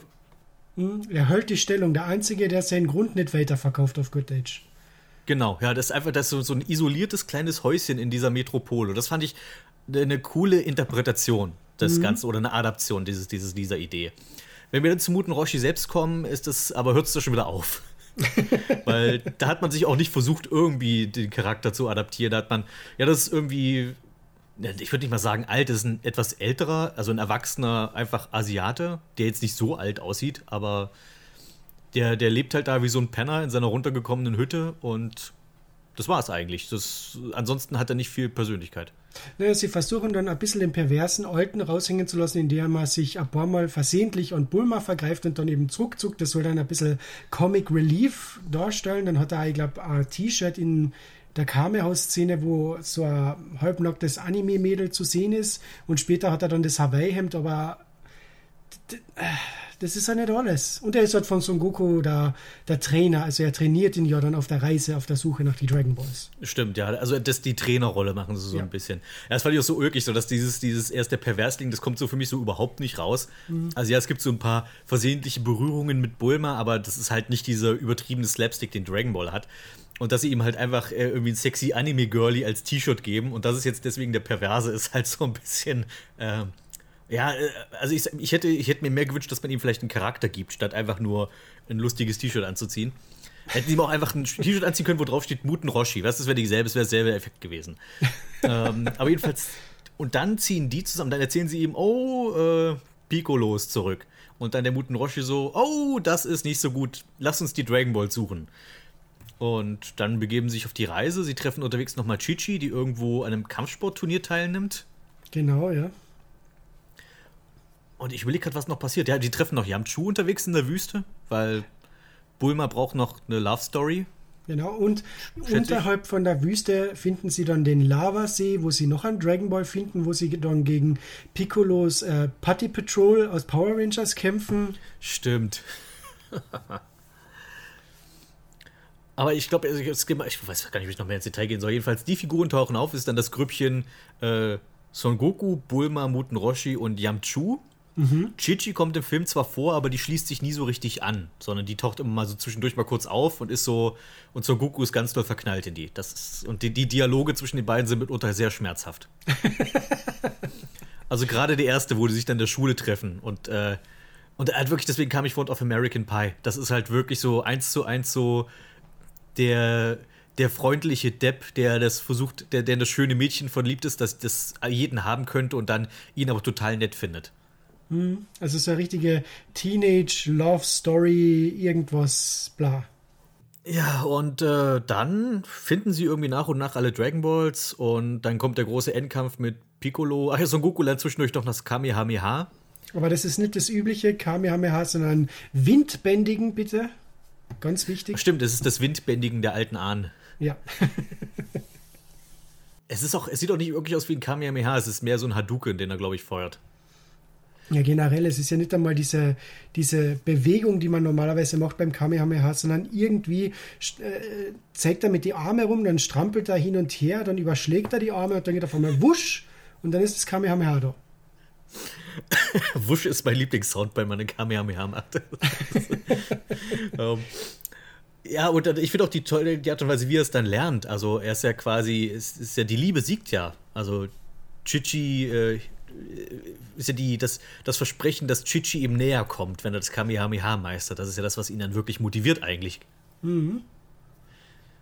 Vor allem dann ist ja der Gag, äh, ähm, er macht ja dann so nach und nach dieses Kamehameha und zündet, ich glaube, die Kerzen an war das. und äh, dann blast er versehentlich eine aus, dann macht sie wieder einen Schritt zurück und dann irgendwie entfacht er dann auf einmal alle, wo man dann denkt, aha, er kann es also doch. Dann, ich weiß nicht, küssen sie sich, aber sie kommen sich halt dann ganz nah und dann löscht er auf einmal die Kerzen aus. Wo man sich denkt, okay, also hast du es jetzt gekonnt und hast nur mit ihr gespült oder das ergibt die ganze Szene irgendwie überhaupt keinen Sinn. Ach, da, da habe ich jetzt gar nicht so drüber nachgedacht, ob die Szene jetzt groß Sinn ergibt. Das war mehr so, okay, wir brauchten noch, noch einen weiteren Chichi-Moment. Und dass, dass Son Goku halt sein, sein Love Interest auch mal wieder hat. Weil das ist auch wichtig für mich in Dragon Ball Filmen, dass Son Goku seine, seine Liebesbeziehung pflegen kann. Ich, ich, ich sag immer ja in Dragon Ball, um mich so ein bisschen drüber lustig zu machen, weil es ist halt. Es ist, also ich meine, zu diesem Zeitpunkt des Films hat man, glaube ich, auch schon aufgehört, dran zu glauben, dass hier noch, dass, dass dieser Film sich noch irgendwie in Dragon Ball verwandelt. Weil selbst Piccolo, wenn der auftaucht, der hat ja wirklich null Persönlichkeit. Das ist einfach nur, einfach nur ein, ein Dude. Also, er ist halt der letzte Endgegner, ja, aber er, er, du siehst ihn ja so gut wie nie im Film. Genau, also du siehst nur, ich glaube, wie er den Gohan, also das Haus um ihn rundherum zerdrückt, weil du siehst ihn ja nicht einmal kämpfen bis zu dem, bis zum finalen Showdown, sondern das erste Mal taucht er auf, da tötet er den Gohan, dann macht er Energiekugel und zerstört ein Dorf und dann sieht man ihn wieder lang nicht bis zu diesem Finale. Also ich würde sagen, von den ganzen Schurken, von den ganzen, von den beiden, die wir haben, äh, ist es, eigentlich kommt Mai wesentlich besser raus, weil die einfach viel mehr Bildschirmzeit hat. Ja, definitiv. Und Piccolo ist halt, also du könntest auch irgendwie ein irgendein ge- generisches Monster am Ende hinpacken. Das wäre der gleiche Effekt gewesen. Also es ist eigentlich vollkommen egal, dass es Piccolo ist. Das ist einfach nur der Name. Und der Typ, der den, also die, die Maske, die Piccolo-Maske sieht auch gar nicht mal so, so schlecht aus. Also mir fehlen die Fühler. Das sieht halt aus wie ein Kohlkopf eigentlich, nur mit spitzen Ohren. Aber es, du kannst zumindest sagen, okay, das ist das, ja, okay, ich sehe, was sie machen wollten. Das könnte Piccolo sein, so rein optisch. Aber es ist halt wirklich einfach komplett langweilig. Das ist, da ist nichts da. Das ist einfach nur der Dude, den sie am Ende bekämpfen. Ja, richtig. Es ist einfach. Ja, aber das ist der ganze Film. Es ist irgendwie ist was da, was einen an Dragon Ball erinnert, aber dann ist es doch irgendwie langweilig und dann ist der Film schon wieder vorbei. Und wie ich auch schon ähm, dann in, dem, in unserem Audio-Kommentar gesagt habe, äh, es, ist, es sind auch so, es sind so kleine Details drin, wo du denkst, okay, die haben sich damit beschäftigt und dann wieder so kleine Details, wo du denkst, da hat keiner drüber nachgedacht. Also, dass Muten Roshi später sein Hawaii-Hemd bekommt. Cool, schön, dass er ein Hawaii-Hemd trägt. Das ist ja wieder, ist ja wieder Charakter. Und dann trägt er ein Hawaii-Hemd mit Kranichen drauf. Das ist so, das eine Tier, was du nicht, was du nicht auf Muten Roshis Hawaii-Hemd packst. Das ist, also, er hat auch absolut nichts mit Schildkröten zu tun, er hat ein Kranichhemd. Also, Ja. das ist so, Da war es schon cooler gewesen, wenn er ein T-Shirt gehabt hätte, auf dem gestanden war er Turtle Power, weil das hätte mehr Sinn ergeben als ein Kranich Hawaii-Hemd. Fertig aus. Ja, entweder das oder, oder wenn es so Kill You von, von Tau Bye Bye, warum nicht gleich das noch? So ein, Ja, gibt ihm rosa super. Kimono oder sowas. ja, ach. Ähm, ich finde, man kann den Film auf, in zweierlei Hinsicht betrachten. Du kannst sagen, okay, ich erwarte einen Dragon Ball-Film und werde komplett enttäuscht. Oder es gibt ja viele, die sagen, ja, gut, aber wenn du halt das beiseite lässt, den Namen, was man meiner Meinung nach nicht tun sollte. Wenn du damit werben gehst, ich mache einen Dragon Ball-Film, dann erwarte auch, dass der so Film so bewertet wird. Ja. Aber es gibt ja viele, die sagen, ja, wenn du das weglässt, dann ist es eigentlich okay, der Film. Und selbst da würde ich sagen, nee. Also, selbst wenn ich, selbst wenn das jetzt einfach nur ein Film wäre, Actionfilm XYZ, ohne, ohne irgendwelche, ohne dass ich erwartet hätte, dass es Dragon Ball ist, selbst dann würde ich sagen, der Film ist kompletter Mist. Guck den nicht. Ja, weil, wie du, so, wie du schon sagst, wir haben, es gibt etliche Logiklöcher, was die keinen Sinn ergeben. Auch für einen Film, wo man, der keinen Bezug auf Dragon Ball hätte, zum Beispiel, du hast es angesprochen, wa, was will der Piccolo eigentlich mit den Dragon Balls? Wir erfahren es den ganzen Film nicht, was er eigentlich mit seinen machen wollte.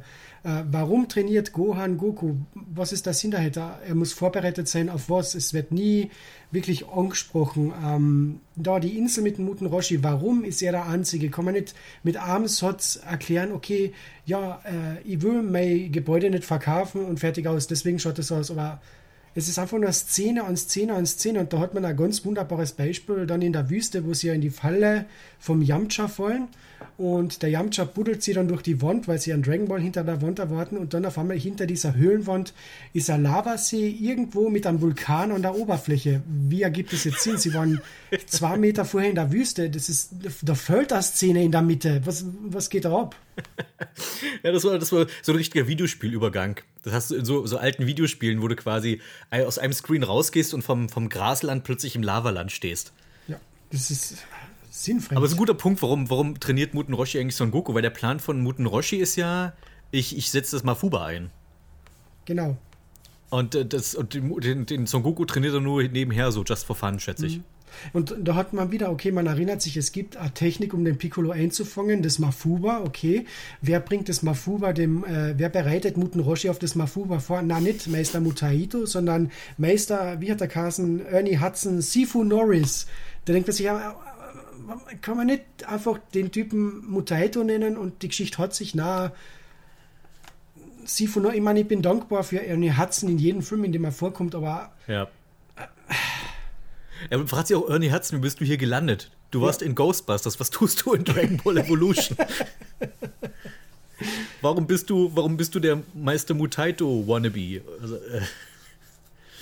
Aber ich meine, cool, cool, dass er da ist. Es ist wenigstens ein Schauspieler, der, dem ich, äh, dem, dem ich mich freue, ihn zu sehen. Ich meine, die anderen sind auch jetzt auch alle per se nicht schlecht. Die haben halt einfach nur kein Material, mit dem sie arbeiten können. Also, Das ist halt die, von den Dialogen hin bis, bis zum ganzen Plot ist es halt einfach komplett gar nichts. Und dann halt noch die Effekte, die halt, was du schon sagtest, dass sie das Budget immer weiter während, so lang, umso länger der Film gebraucht hat, um gemacht zu werden, umso knapper wurde das Budget. Und das merkst du ja auch so wahnsinnig bei diesem Film. Also ich glaube, also das sind so Greenscreens, das ist so, die habe ich vor zehn Jahren so etwa gemacht. Um es jetzt mal so ganz hart zu sagen, aber Ja, zum Beispiel die Szene, wo sie mit diesem ähm, Motorbike mit dem Anhänger durch die Wüste fahren, da siehst du eindeutig, dass die Burma sich nur hin und her schwenkt und hinten läuft der Greenscreen vorbei. Es ist so groß. Es ist ich hätte jetzt nur noch erwartet, dass es machen wir so bei Star Trek, dass die einfach alle rumhüpfen und die Kamera wird gewackelt dabei. so, das ist so das Effektniveau hier. Ah, herrlich. Super. Und das, man merkt, dass du den ganzen Film am Anfang hat man noch recht gute, also man hat gute Sets, äh, man hat halbwegs interessante Storypunkte, die sich langsam entwickeln, aber umso länger der Film läuft, umso weniger Budget scheint übrig geblieben zu sein. Die Effekte werden billiger. Äh, Der Shenlong schaut billig aus. Dieser Drachentempel, der da am Schluss vorkommt, ist kein richtiges Set, sondern komplett CGI auf einmal. Ah, und der, und der Osaru ist er, weiß ich nicht, lochhaft. Vor allem, ich finde es so richtig großartig. äh, Son Goku verwandelt sich in Osaru, die Kleidung zerreißt. Nächste Szene, Son Goku verwandelt sich zurück, hat wieder die Kleidung an. Großartig. Super. Da hätten sie wenigstens das so machen können mit, ähm, dass Piccolo seinen Cloth Beam einsetzt, um ihn quasi wieder einzukleiden. Dann. Also, aber ich kann doch nicht gegen den nackigen Jungen kämpfen, also bzzzt. Ich glaube, die einzige coole Kampfszene, die ich wirklich legitim okay fand, war wirklich Bulma und Mai. Und das war einfach, weil das kreativ war. Also, dass Bulma tatsächlich auch ihre Kapseln einsetzt in dem Kampf. Ja. Also, dass, dass Zauberkapseln drin vorkommen und dass sie damit auch was anfängt. Also, die, ich glaube, die, ich weiß gar nicht mehr, was sie genau macht, dass sie wirft doch die Kapsel nach Mai und da kommt irgendwie das Motorrad raus oder sowas. Genau, ja. Und dann muss Mai sich eben bucken und so weiter. Richtig cool. Und da, das ist also, okay, Bulma hat eine lässige Kampfszene, aber was ist mit Yamcha? Der ist eigentlich nur mehr Comic Relief im ganzen Film. Der Ja, Schuh ist einfach nur da. Ja. Ja, nee, der hat auch nichts zu tun, wirklich. Der ist. Ja, ist halt der, der Dude, der die dann quasi. Ich glaube, ist er nicht dann der Fahrer einfach nur? Ja, Ich und glaube, der fährt einfach dann die Fahrzeuge. Genau, und es gibt vorher noch, eine, vor dem Finale gibt es noch eine kurze Szene, wo, wo sie wahrscheinlich ein Love Interest machen wollten, wo sie kurz miteinander reden, aber dann vergessen sie es im restlichen Film und der Yamchu ist auf einmal beim Endkampf irgendwo, läuft er gegen eine Wand und ist weg. Also klassischer Yamchu, also eigentlich. Yamchu läuft gegen die Wand und das war seine Szene. Ja, der, der, der Film. ah. Vor allem, es ist auf dem Papier, ist es eine großartige, also ich, ich stehe immer noch dazu, ich finde, der Film könnte wesentlich besser sein, wenn man sich mehr getraut hätte, vielleicht den Film ein bisschen abgedrehter machen hätte sollen. Nicht so, weiß ich nicht. Äh, Es ist irgendwie so, als wenn der Film sich nicht sicher sei, ist, will er jetzt ein Dragon Ball Film sein? Oder, oder ist es ihm peinlich, ein Dragon Ball Film zu sein? aber dann zum ja. Schluss auch irgendwie wieder nicht, weil dann kann auf einmal das Kamehameha gegen einen Piccolo, aber man sieht da den Impact nicht so richtig, wo er den Piccolo durchbohrt und es gibt eine riesige Explosion und das war's. Ja, ja, auch was du meintest, dass die, dass man merkt, dass die, dass der Film nach hinten hin irgendwie immer mehr strauchelt, auch was so die Schauplätze angeht. Ist mir gerade aufgefallen, das ist eigentlich schon noch die, die Verwandlung, also der, der Übergang von Dragon Ball zu Dragon Ball Z. Weißt du, am Anfang hast du so coole, viele, reichhaltige Schauplätze und am Ende hast du nur noch Einöde. Weißt du, der, der ganze Klimax des Films ist doch einfach nur in der Wüste. Also quasi wie in Dragon Ball Z. Das ist doch perfekt. nee, also ich, ich hatte auch ähm, neulich, ich bin ähm, ja auf dem Discord-Server von dem Mr. Fusion und ähm, da gab es auch kürzlich da erst die Diskussion, da haben halt einige gesagt, ja, also äh, Dragon Ball Evolution immer noch besser als Resurrection F. Und ich denke so, Resurrection F war nicht gut, das stimmt, aber es, es ist zumindest ein Dragon Ball-Film. Das hier ist, ist gar nichts. Ja. Also da kann, das kann ich, also das hier ist eindeutig für mich der schlechteste Dragon Ball Film. Und das sage ich nicht, weil ich, weil das halt irgendwie der große Kanon ist, dem alle, also dass ich dem nachplappere, sondern mir fällt kein anderer von den Dragon, vielleicht der, vielleicht der komische Cyborg Film im Eis. Der ist, der ist auch ziemlich Schrott, aber, ähm, aber selbst der ist zumindest immer noch ein Dragon Ball Film. Das hier ist, es- ist gar nichts. Der ist nicht mal ein guter Film, selbst wenn du Dragon Ball weglässt. Ja. Das, das Problem ist, selbst ein Film, der Dragon Ball, der sich total Dragon Ball hingibt, kann manchmal nicht gut sein. Und du hast leider nur diesen einen Live-Action Dragon Ball Film gesehen, nehme ich einmal an. Es gibt nämlich drei insgesamt. Und von den dreien ist es nicht der schlechteste. Meinst du echt? Okay, ich habe die anderen nicht gesehen, aber äh, ich, ich bei den anderen, ich habe das Gefühl, die- du redest, glaube ich, das eine ist so diese koreanische Verfilmung, wenn ich mich nicht täusche. Genau, es gibt äh, dann noch äh, Dragon Ball The Magic Begins. Das ist diese, Ja. Ich glaube, taiwanesische Dragon Ball Adaption äh, mit dem Monkey Boy, Turtle Man, äh, Grandpa Sparkles und so weiter. Also die gibt es ja im Internet, kann man sich direkt bei YouTube anschauen. Da heißen ja die Dragon Balls auch Dragon Pearls und so weiter, weil man die Lizenz nicht gehabt hat. Ähm, Also richtig schöner Bootleg-Film, okay. Genau, es ist so ein richtiger Bootleg-Film. Ähm, und der macht irrsinnig Spaß, weil der adaptiert den allerersten Dragon Ball-Film, also diesen mit dem König Gurumes und den, äh, wie heißen die, Blood Rubies, äh, Rich Stones. Ja, ach Gott, die Rich Stones, ja. Ja, und vor allem, der macht es kompetent. Also der verwandelt was Schlechtes in was Gutes. Der hat da diese 45 Minuten Handlung vom Anime-Film zu 90 Minuten Live-Action-Film gemacht, was dem Film irrsinnig äh, gut getan hat. Das und natürlich Olong, der mit, einer Maschinenge mit einem Maschinengewehr gegen die ganzen Krieger vorgeht. Und die Schurken explodieren jedes Mal nach jedem Kampf großartig auf. Also das ist der beste Live-Action-Dragon Ball-Film. Dann hast äh, Dragon Ball Evolution, der halt da steht Dragon Ball drauf, aber er ist halt belanglos. Ist auch noch okay. Kann man, kann man einen schönen Filmabend damit machen, wie wir wir vor kurzem gemacht haben. Und dann gibt es noch den dritten Live-Action Dragon Ball Film, der ist aus Korea und der haltet sich steif an die Manga-Vorlage und ist eine einzige Katastrophe, weil er einfach nur langweilig ist. Okay, weil ich hätte jetzt vermutet, die anderen beiden, die jetzt so ähm, eher unbekannter Natur sind, die du jetzt genannt hast, ich glaube, die könnte ich zumindest noch niedlich finden, vielleicht. Weißt du, so, dass man den guckt und denkt, ach, das ist irgendwie putzig, was sie hier versucht haben. War das nicht die, die, dieser, dieser koreanische, wo sie irgendwie Nappa als Bösewicht genommen haben? Oder täusche ich mich, verwechsel ich das gerade? Ja, genau, das ist der, der koreanische ist da, wo da angeblich der Nappa auftaucht. Eigentlich ist es ja nicht der Nappa, weil ich habe mir den Film vor kurzem angeschaut mit Untertitel. Das ist eigentlich Ninja Lila. Wow. Okay. da da, da wäre ich jetzt tatsächlich nicht drauf gekommen. Also, dass ich Nappa und Ninja Lila verwechsel ich eher selten. Ja, na, die haben wahrscheinlich, weil man, wenn man diesen koreanischen Film anschaut, die haben jede Menge offizielles Merchandise scheinbar gekauft und das den Schauspielern zum Anziehen und zum Agieren geben. Zum Beispiel Pool, die in dem Film vorkommt, ist auch nur ein Pool-Plüschtier, was äh, von irgendjemandem offscreen immer bewegt wird.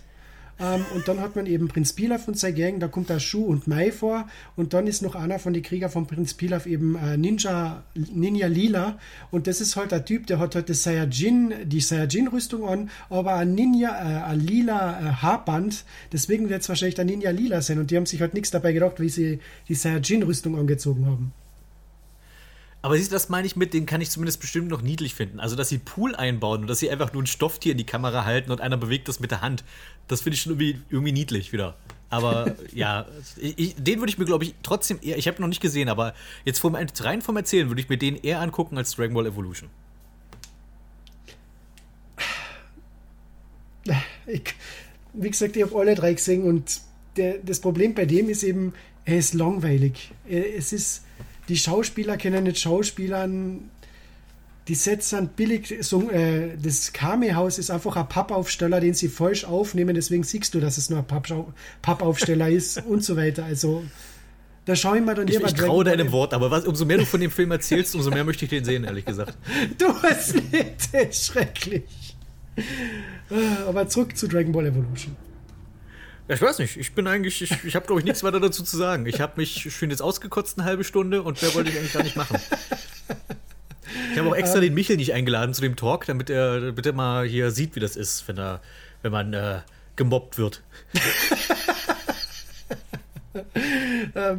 Na, aber was die Dragon Ball Evolution zugute halt ist, dass sie es wenigstens auf einer gewissen Ebene versucht haben, Dragon Ball in irgendeiner Form, auch wenn es jetzt das Ergebnis ein bisschen langweilig und belanglos ist, irgendwie unterhaltsam umzusetzen. Ich meine, wenn man zum Beispiel die ganze Anfangsstory hat von Son Goku in der, in der Highschool mit Chi-Chi, das ist für mich eigentlich nicht die Son Goku-Story. Da hätten sie dann gleich sagen können, okay, das ist der junge Son Gohan mit Videl. Und der alte Opa Gohan ist dann halt Opa Goku. Dann hätte man es halt so machen können. War halt ein anderer Zugang, aber wird aber mehr Sinn ergeben in Richtung Dragon Ball-Kanon. Das würde tatsächlich mehr Sinn ergeben. Ist halt schade, dass es so nicht ist. Aber ich finde auch den Anfang, selbst wenn du es so gemacht hättest, ich finde den, find den Film nicht unterhaltsam. Also auch wenn du sagst, okay, wir drehen hier und da ein bisschen an den Schrauben, aber es, ich weiß nicht. Also ich, ich fühlte mich 90 Minuten meiner Lebenszeit beraubt. Na, aber zum Beispiel, Was ja toll, also etwas, was der Film auch macht, ist jede Menge verschenkte Chancen, mehr Referenzen zu Manga und Anime zu machen. Wir haben ja da eh beim Videoabend darüber geredet und zwar, man sieht ja wieder ähm, Sifu Norris dieses Muf- Mafuba vorbereitet und den Reiskocher unter Anführungszeichen vorbereitet. Da hat man halt sieben Mönche, die um ihn herum sitzen.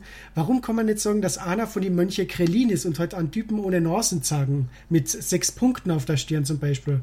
Oder im Kampfsportturnier, was man kurz sieht, im Hintergrund sagen, ah, äh, Tenshin Han gewinnt und sieht halt von hinten einen Glotzkopf, hat einen, weil man nicht das Budget hat, das dritte Auge jemanden auf die Stirn zu CGI. Was weiß ich. Es ist Irgendeinen halt so, großen haarigen Dude. Oh, der große Bakterianer, das Turnier. gewonnen. Genau, ja, oder so irgendwas, also einfach solche kleinen äh, Referenzen auf Dragon Ball. Das, das ist irgendwie schade, dass man das nicht irgendwie genutzt hat und so ein bisschen Worldbuilding betreibt. Oder am Anfang hat man auch bei der Chichi, man merkt halt, sie ist ein bisschen ein reiches Girlie und hat halt ihr großes Anwesen. Und natürlich, man kennt jetzt an, man kann jetzt nicht den Bratpfannenberg machen, dass das Schloss brennt, während die ganze Party abgeht. Aber man hätte irgendwie so Feuer, so, weil es ja so eine große, pompöse Party ist, irgendwie so Feuereffekte, so wusch. Oh, das ist die große Party. So, so, sie hat sogar Typen, die Feuer spucken und so weiter. So irgendwie eine Referenz auf Bratpfannenberg oder was weiß ich, mein Vater ist heute ein großer Rinderverkäufer und nennt sich selbst der Rinderteufel. Ho, ho, ho.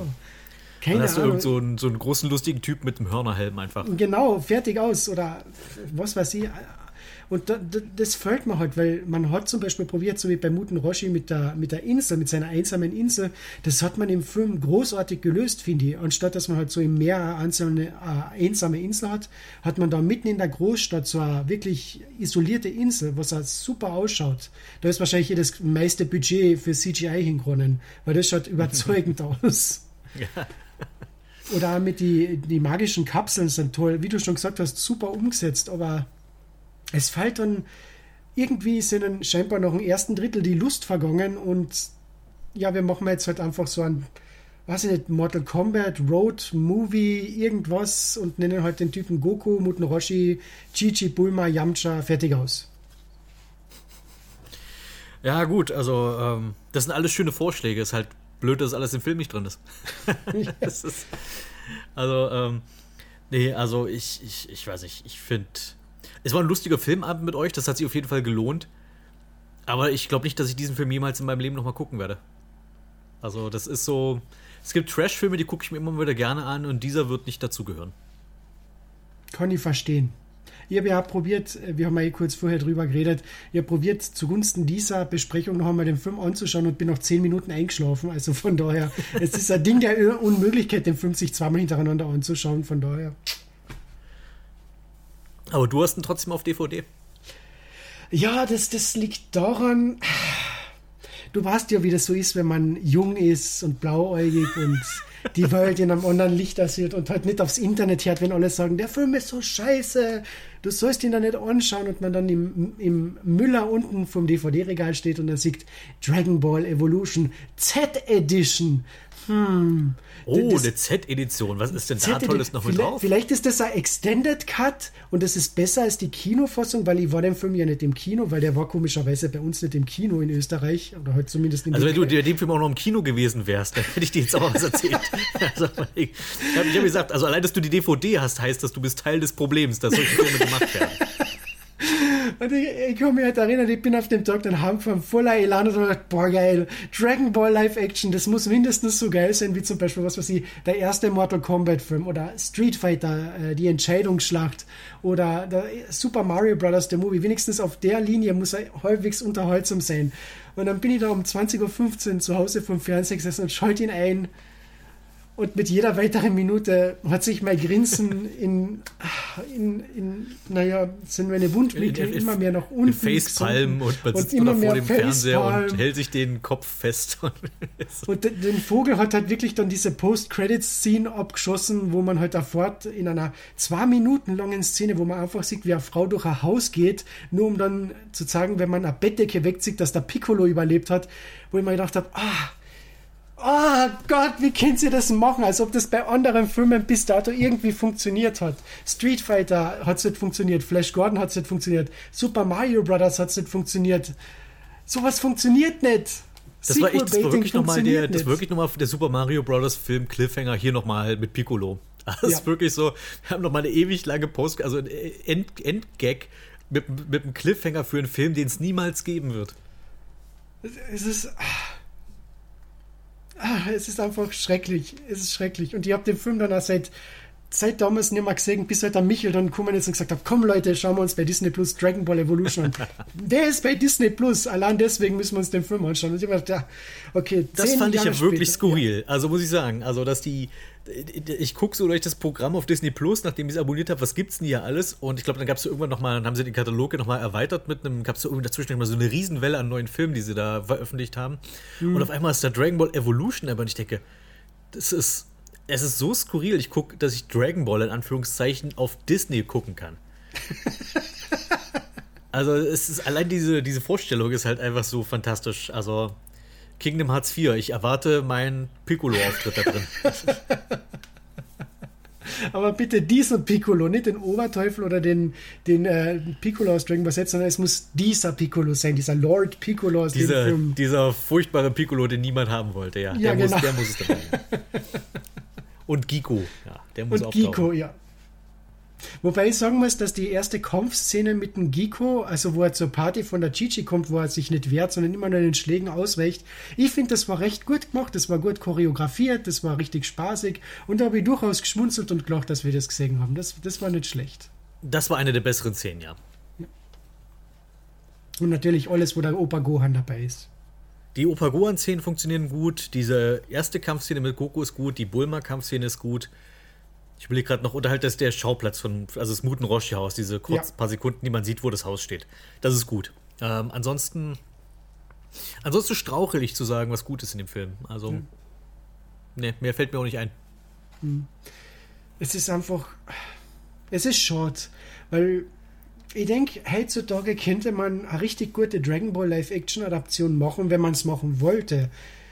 Man sollte Dragon Ball, ich denke, nicht als Film verfilmen, sondern vielleicht als Live-Action, so Miniserie bei Netflix oder Disney Plus, eben so sechs Folgen mit je einer Stunde äh, Laufzeit, wo man wirklich die Figuren entwickeln kann, die Schauplätze wirken kann, weil ich denke, wenn, man, wenn sie da die Schauplätze mehr im Vordergrund gestellt hätten, wäre das vielleicht ein bisschen besser gewesen. Dann hätte der Impact von diesem Ernie Hudson Cameo war ein bisschen größer gewesen, weil so mehr als er, oh, Ernie Hudson spielt ja doch in dem Film mit, ich habe das ganz vergessen, ist es ja dann doch nicht gewesen. Ach, ich weiß nicht. Naja, schauen wir mal, wie die One Piece Live-Action-Serie bei Netflix wird. Stimmt, das wurde ja auch angekündigt, One Piece Live Action. Das, das wird spannend. Von dem, was man bis jetzt gehört hat, also dass sie zumindest auch da, ähm, dass die Leute casten wollen, die etwa, also ethnisch, etwa den Figuren entsprechen aus dem Manga. Also der, der Oda hat ja mal aufgestellt, aus welchem, also wenn, wenn die One Piece Charaktere in der echten Welt wären, wo kämen die alle her? Das fand ich ja total spannend eigentlich. Und das passt ja auch irgendwie, dass halt irgendwie, äh, glaube ich, äh, Ruffy, dass der Brasilianer wäre und Zorro wäre Japaner, äh, Robin wäre Russin und so weiter. Und ich glaube, nach dem Prinzip wollen die ja auch die Figuren casten für diese ähm, One Piece Live-Action-Geschichte.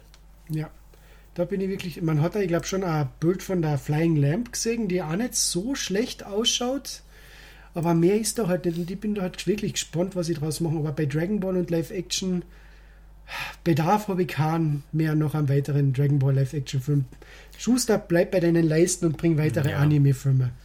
Ja, kommt ja nächstes Jahr schon wieder einer. Äh, wurde ja für nächstes Jahr schon ein neuer äh, Dragon Ball-Film angekündigt. Genau, Dragon Ball Super Enter the Carrot Monster. Ja, stimmt, ja, genau. Wenn wir endlich dann die Superversion vom, vom Karottenmonster kriegen.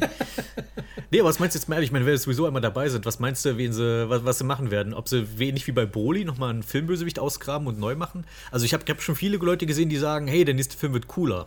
Also, meh. Weiß nicht, ob ich das Weil- möchte. Weil cooler ist immer noch cooler als Freezer. Ja. Ja, ja. Egal wie cool du bist, er ist immer noch cooler, ja. Ja, na, ich, schwierig. Also, also irgendwie auf der anderen Seite denke ich mal, das, was sie mit Broly gemacht haben, war schon richtig cool. Deswegen könnten sie das gern mit anderen Filmschurken auch machen, die irgendwie nicht so richtig rüberkommen sind. Aber auf der anderen Seite vielleicht doch einen neuen Schurken, weil der letzte Dragon Ball Film, wo man wirklich neuen Schurken gehabt haben, war Kampf der Götter mit dem Virus. Und Ja. seitdem werden immer wieder Schurken recycelt, recycelt, recycelt. Und die will wirklich was, was wirklich komplett Neues. Nicht wieder Fanservice mit einem Firmen-Schurken, sondern einen neuen Schurken, auch irgendetwas, was nicht so wie direkt mit die Saiyajins zum tun hat.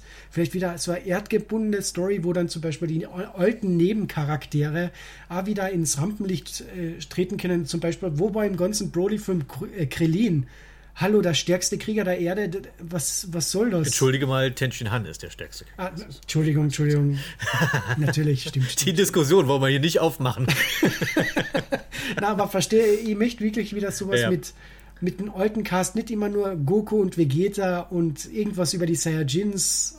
Du merkst halt, dass, dass die, worauf der Fokus inzwischen liegt. Und das ist halt wirklich nur noch Goku, Vegeta und Freezer und halt Saiyajin-Kram. Deswegen habe ich doch keine Hoffnung, dass da irgendwas besonders Kreatives gemacht wird mit dem nächsten. Also deswegen finde ich es cooler, wahrscheinlich sogar sehr wahrscheinlich, weil dann kannst du, hast du wieder einen Grund, Freezer zurückzubringen zum hundertsten Mal. Ja, stimmt. Und dann holt Weil man Freezer lebt ja jetzt in der Superzeitlinie und der kann, den kannst du ja mit zur Erde bringen. Stimmt, ja. Richtig, ja. Der erneute Versuch Freeze, von Freezer die Erde zu unterjochen. Er holt sein großes Brüderchen und zusammen versuchen sie, die Erde zu unterjochen.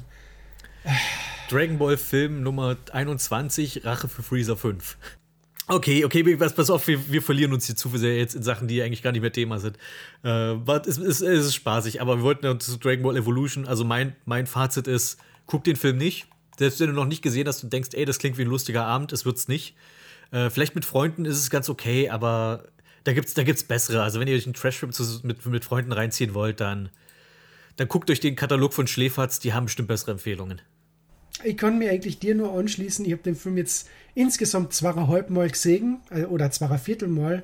Ein- Einmal vor, zehn, vor über zehn Jahren, einmal vor einer Woche und ein vierteltes Mal gestern. Äh, und ich würde es nicht noch einmal tun, wenn ich es nicht noch einmal machen müsste. Äh, Es, es ist einfach eine langweilige Erfahrung, die niemand machen sollte, weil die 90 Minuten, die kriegt man nimmer zurück.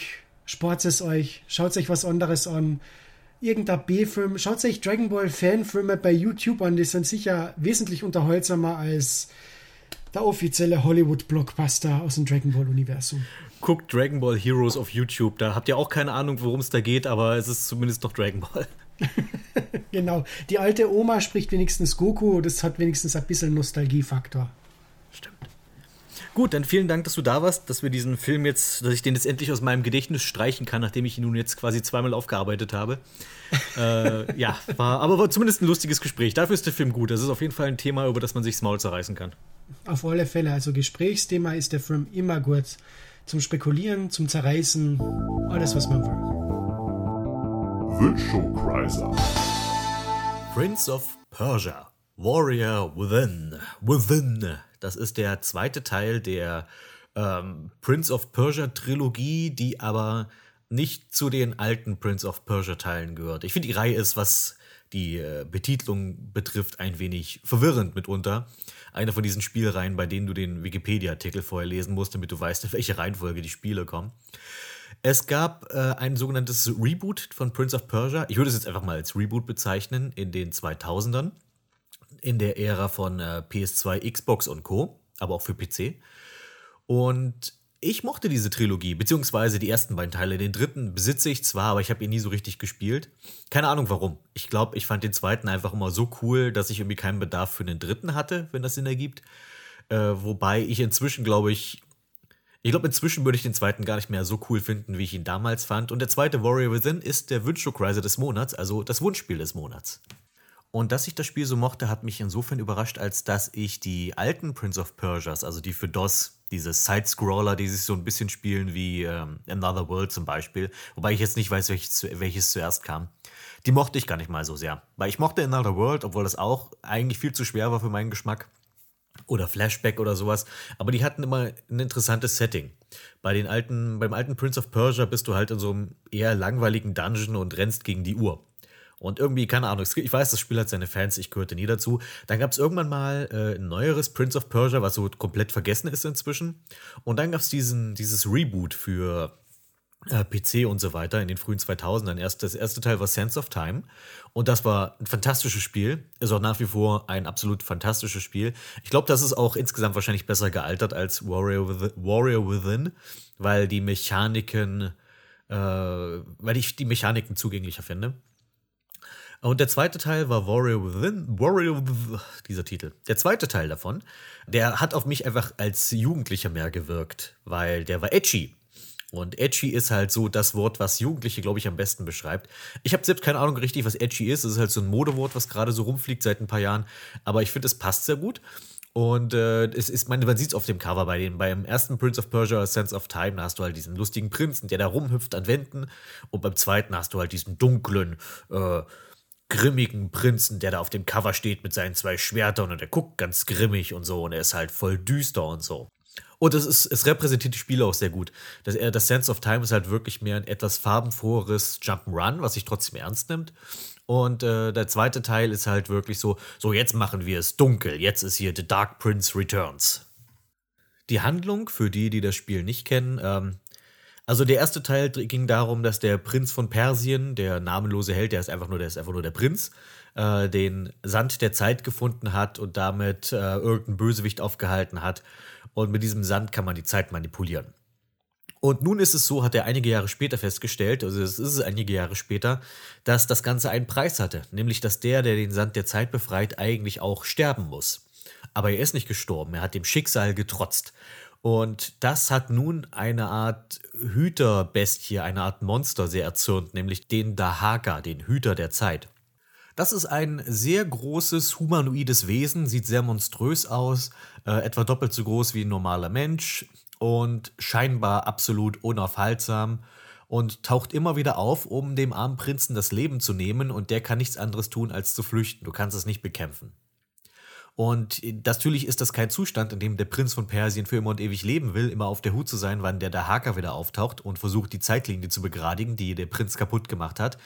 Und ist jetzt auf der Suche nach einer Lösung dafür. Wie werde ich, dem, wie werde ich den Dahaka wieder los, der mich mein Leben lang verfolgen wird, bis ich tot bin? Der Prinz erfährt im Prolog, dass es irgendwo eine Insel gibt, auf der die Herrscherin der Zeit lebt und die könnte vielleicht dabei helfen oder kann sie vielleicht irgendwie dazu rumkriegen, diese ganze Zeitverzerrungsgeschichte wieder zu entzerren, auf dass er quasi ein vernünftiges Leben wieder führen kann. Und das Spiel beginnt mit der Reise zu dieser Insel. Er wird unterwegs von so einer Art Piratenbande angegriffen, die angeführt wird von einer Lady in schwarzem Leder. Und äh, es gibt da den ersten kleinen Bosskampf, dann kommen die auf die Insel. Und da gibt es dann einen ähm, nicht ganz unkomplizierten Zeitreiseplot, wie ich finde. Also am Anfang klingt der Plan, den der Prinz hat, recht einfach. Er will in die Vergangenheit reisen, beziehungsweise er reist in die Vergangenheit, um dort die Herrscherin der Zeit zu töten, bevor sie den Sand der Zeit erschaffen hat. Und auf diese Art und Weise versucht er sein eigenes Leben zu retten, was ein ziemlich arschiger Plan ist, wie ich finde. Und trifft dort auch eine junge Dame namens Kaylee oder irgendwie sowas, irgendwas mit K, die ihm sagt, hey, die Herrscherin der Zeit, die ist irgendwo auf der Insel, du musst sie finden und jetzt absolvier bitte mal diese Handvoll Dungeon, die sich mitunter ganz schön ziehen können, finde ich. Ich ähm, hatte immer so den Eindruck, also ich wollte immer gerne wissen, wie die Handlung weitergeht und musste zwischendurch aber wirklich sehr, sehr lange Gameplay-Abschnitte in Kauf nehmen. Ich finde das Pacing von Warrior Within nicht so optimal gelungen. Also zumindest, das Spiel hat irgendwie eine komplizierte Handlung, aber nicht viel Handlung. Und die verschiedenen Zwischensequenzen, die es gibt, die werden immer durch sehr viel, durch sehr viel, durch sehr lange Gameplay-Abschnitte voneinander getrennt. Nun ist das Gameplay allerdings ziemlich gut, das gebe ich gerne zu. Ich meine, ich, wie gesagt, ich mochte das Spiel früher sehr, obwohl ich es am PC gespielt habe, ohne Controller, was die absolute Pest war, weil das Spiel ist eindeutig für eine Konsole gedacht. Also kann man wirklich so sagen, die, die Art und Weise, wie sich der Prinz spielt, dieses leicht fluffige, wie er herumhüpft, Wände hochläuft, an Wänden entlangläuft, Salti über Feinde macht, sie dabei enthauptet. Also Gameplay ist absolut tipptopp, macht großen Spaß. Ähm, überhaupt ist der Fokus beim Gameplay wesentlich mehr auf das Kämpfen jetzt gekommen. Also bei Sense of Time war schon, hat sich es mehr noch die Balance gehalten. Wobei ich da sagen würde, hat sich schon mehr in Richtung äh, Plattformer bzw. Geschicklichkeitsspiel gelehnt, das Spiel. Und das hier ist mehr ein Kampfspiel als ein Geschicklichkeitsspiel, aber es gibt immer noch diese Parcours-Abschnitte auf jeden Fall, wo du Säulen hochklettern musst, zwischen Säulen rumhüpfen musst, an Wänden entlanglaufen musst und vor allem die Abschnitte, bei denen der da Haker dann auftaucht. Also der verfolgt dich nach wie vor, auch in die Vergangenheit. Taucht immer noch der, Haker auf und verfolgt dich und du musst dann äh, flüchten und wirst dabei verfolgt. Und das ist immer ziemlich adrenalinsteigend und auf jeden Fall mit so die besten Stellen im Spiel. Nach einer Weile verliert man so ein bisschen den Respekt vom Dahaka, wenn du ihm dann irgendwie das fünfte Mal entkommen bist, weil du hast dann irgendwann raus, eigentlich muss ich gar nicht panisch werden. Das Spiel ist halt wirklich so gemacht, dass du als Casual-Spieler, ohne dass du jetzt allzu gut sein musst, dem Dahaka eigentlich immer ganz gut entkommen kannst. Nur du hast immer noch diese Sand der Zeitmechaniken, bei denen du vergeigte Sprünge korrigieren kannst, indem du die Zeit für ein paar Sekunden zurückdrehst und dann kannst du es normal versuchen. Also das Spiel kommt dir als Spieler schon sehr entgegen, dass du gut durchkommst und gut vorankommst, ohne zu viel frustriert zu werden. Später wird die Handlung, versucht sie so sehr auf Twists zu bauen, also auf, Hand, auf Wendungen zu bauen und ich äh, sehe man auch zum Teil nicht mehr durch, also was jetzt eigentlich mit der Zeitlinie los ist. Also wir stellen, also in der Vergangenheit äh, stellt der Prinz einige Sachen dann an und äh, irgendwie ändert sich sein Schicksal aber doch nicht und dann findet er irgendwie so eine komische. Ich finde, der Punkt, wo, der, wo die Handlung für mich so ein bisschen von der Klippe kippt, ist, wo er dann so eine komische Maske findet. Also er vergeigt sein Schicksal irgendwie so ein, zwei Mal und dann erfährt er, dass es auf der Insel noch irgendwie so einen magischen MacGuffin gibt, äh, eine Maske, Entschuldigung. Und mit der Maske ist man dann doch frei, das Schicksal zu ändern und die Zeitlinie zu ändern. Und dann findet er die Maske und dann gibt es aber nochmal Twists und dann gibt es irgendwie zwei Prinzen in der Zeitlinie und äh, alles ein bisschen seltsam. Und irgendwann bekämpfst du dann, äh, du hast zwei mögliche Endgegner für das Spiel, dann bekämpfst du einen von den beiden, dann ist das Spiel vorbei und irgendwie fühlt sich alles nicht so richtig aufgelöst an. Wahrscheinlich muss man dafür dann den dritten Teil spielen, um dann wirklich zu erfahren, wie geht die ganze Geschichte aus. Das hier ist, es hat ein bisschen ein unbefriedigendes Ende, das empfand ich schon damals immer so. Wobei ich auch ähm, nur das nicht kanonische Ende gesehen habe. Ich habe erst später nämlich erfahren, dass es noch ein zweites Ende gibt, das allerdings versteckt ist und das versteckte Ende ist das kanonische Ende. Und dafür muss man, ich glaube, alle Upgrades finden im Spiel. Und dann bekommt man äh, so eine magische Extrawaffe, mit der man den Dahaka dann tatsächlich auch bekämpfen kann. Und das ist dann der optionale Endboss bei der, der Kampf gegen den Dahaka selbst, wenn du dann diese magische Waffe hast, die den verletzen kann. Mein Problem war damit, glaube ich, ich meine, ich hätte fast alle Upgrades gefunden, aber mir fehlt eins und das war irgendwie mit obskurem Backtracking verbunden. Deswegen bin ich da gar nicht drauf gekommen, irgendwie das, das zu finden hätte ich gewusst, dass man, wenn dass man alle Upgrades braucht, um das richtige Ende zu kriegen, hätte ich mich da vielleicht auch mehr ins Zeug gelegt.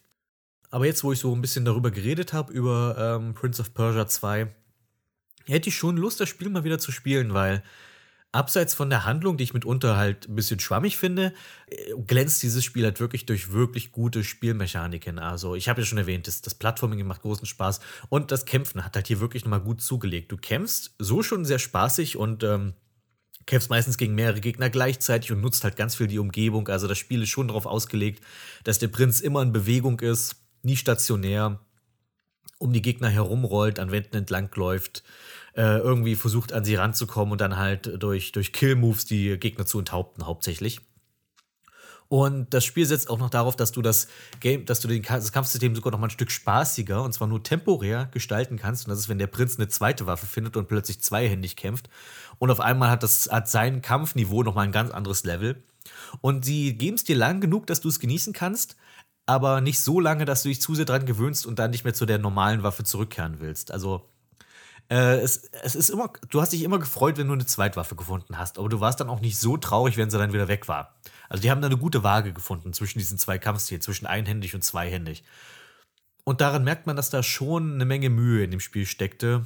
Und ist nicht umsonst bis heute. Viele Fans hat diese Prince of Persia Trilogie. Also ich glaube, ich würde wirklich am ehesten nochmal den ersten Teil spielen, einfach nur wegen, weil es einfach bunter ist und eben mich dieses, ähm, mich dieses Teenager, ich bin so dark und düster, nicht mehr so anspricht wie früher. Deswegen würde ich wahrscheinlich Sense of Time als erstes nochmal spielen, aber dann glaube ich dann doch zu Warrior Within nochmal übergehen. Also, wenn ihr das für, ich glaube, für den PC kriegt man das bestimmt ganz gut noch, die Spiele. Und dazwischen gibt es ja auch vernünftige Controller für den PC, weil es gibt ja inzwischen USB und es gibt Funk und Bluetooth. Früher gab es nur diese ganz fiesen Controller, die alle sich scheußlich in der Hand lagen, die dann oftmals nicht richtig erkannt wurden von Windows oder du hattest nicht den richtigen Treiber und dann hattest du diese ekelhafte fette Schnittstelle, äh, für die du dann noch den passenden Controller haben musstest. Also ich empfehle euch, holt euch das Ding auf dem PC, weil die meisten von euch haben wahrscheinlich keine alten Konsolen mehr. Ansonsten, äh, ich würde, äh, falls ihr doch noch eine der alten Konsolen habt, PlayStation 2, Xbox, GameCube, glaube ich, gab es das auch, dann spielt es lieber für Konsole. Es ist eindeutig ein Konsolenspiel. Und damit nähert sich diese Ausgabe von Radio Zockerbude ihrem Ende. Doch bevor wir uns verabschieden, natürlich wie immer, erwähne ich die Sparstrumpf Hypocriser, die Leute, die 10 Dollar oder mehr in meinen Sparstrumpf packen. Und da haben wir diesen Monat zwei neue dazu bekommen, mit denen fangen wir einfach mal an. Da hätten wir Blutfalke Zot, der azurblaue Brigant, und Diatryma Kavalier Thoralf Puder, der Hastige. Geweihter Glon, Druide vom Fjord der Wehrdachse. Steckt Pflanzenmonster in die Tasche, Krieg und sein fliegendes Bisaflor. Priester des Lebens Apple Pie mit der sengenden Kugel. Gesine von Gauntelgrimm Brus Bronze-Titan. Kampfrausch Kuhns, der Blutbadende von Karatur. Der Trollenthaupter Game Nator von der Schildwacht. Nebelhexer Naito, der Schuldkambion. Exarch Wingman, der mystische Flügelmann Dumatoins. Greifenbändiger Daniel Dominator Griever. Geisterpiratenjäger Captain Aspadon der Anker. Vortex Magus Felix Möbius Nymphenmantel. Paladin Peter Ansorg die Plattenpanzerfaust. Der Taumaturg des Terrors Tobias Nagy. Rakshasa Brotkater die Tigerklaue des Hochadels von Acheron. Infravision und vollkommene Präzision Nope Noah Nachtorb. Säbelrassler Jens Schurkenstein des Mask Pohlmann. Helms Herald Michael Halt der Streitkolben der Rechtschaffenheit. Avatar des Morgenfürst Latanda des Sunbro der Strahlemann. Dreizack Kuschel NA Lotse der dunklen Meeresgötter. Schlachtenherr der Wasserelementare Liquid Ginji. Eimer Yeller Level Up, der aufgestufte Vampirjäger. Totem des Riesenkraken Zuko der Allesparierer 2010. Bayewans Begünstigter, der dunkle Wanderer mit den sieben Meilenstiefeln. Space SCC, der reisende Faustkämpfer der fernen Gefilde. Sultan Fewur, der sakrale Salamander. Junker Justin Hombach, der Barbaren-Barde des Baal. Nils Nordlicht, der jähzornige Hammerwerfer Jeske. Purpurblütiger Kopfgeldjäger Pikmin Haku, die Schlinge. Sid, der Waffenmeister der wilden Küste McFly. Leise und tödlich wie der Schnee, Yukihara Yura vom großen Gletscher. Hau drauf Recke, Christian, Kohlrabenschwarz, Turmtrümmer. Suplex Cambion Viper Warfare the Phenom. Gargoyle Ulfomat Dalbosov, der Schmetterer. Jandak Terragard, die Mondklinge des Underdark. Graf Vulgario, der Vertreiber vulgärer Verbeek. Nosferatu Irvana Charna Resusfreude. Gildenmeister Erbero, der Jim-Dompteur von Memnon. Wackerer Woody Benwudinger, der Utgard-Hammer. Sirvion, der flinke Fuchs, Vollstrecker von 40.000 Sahagin. Torils Tom Lando ist kein System, sondern ein Tiefling. Charismatischer Krummsäbelkrawallbruder Land Wolfstechnik. Questknacker Schorle Schwarzspeer Herzsucher. Bollwerk des Kriegshammerclans Reiki Sternsaphir. Der wachende Winterwolf Vanya Vestor Linke. Kriegsherr Katgar der mannhafte Koloss. Enigmatischer Magnat Kottnik Silberbart vom Dornwald. Variabler Waffenkopierer 15-Bit-Gott der Modron malmende Rockman. Der Handkantenhieb Gottes Jan Portalroy Killjoy. Majordomus Baby Andy 87 Asmodius der Kühne.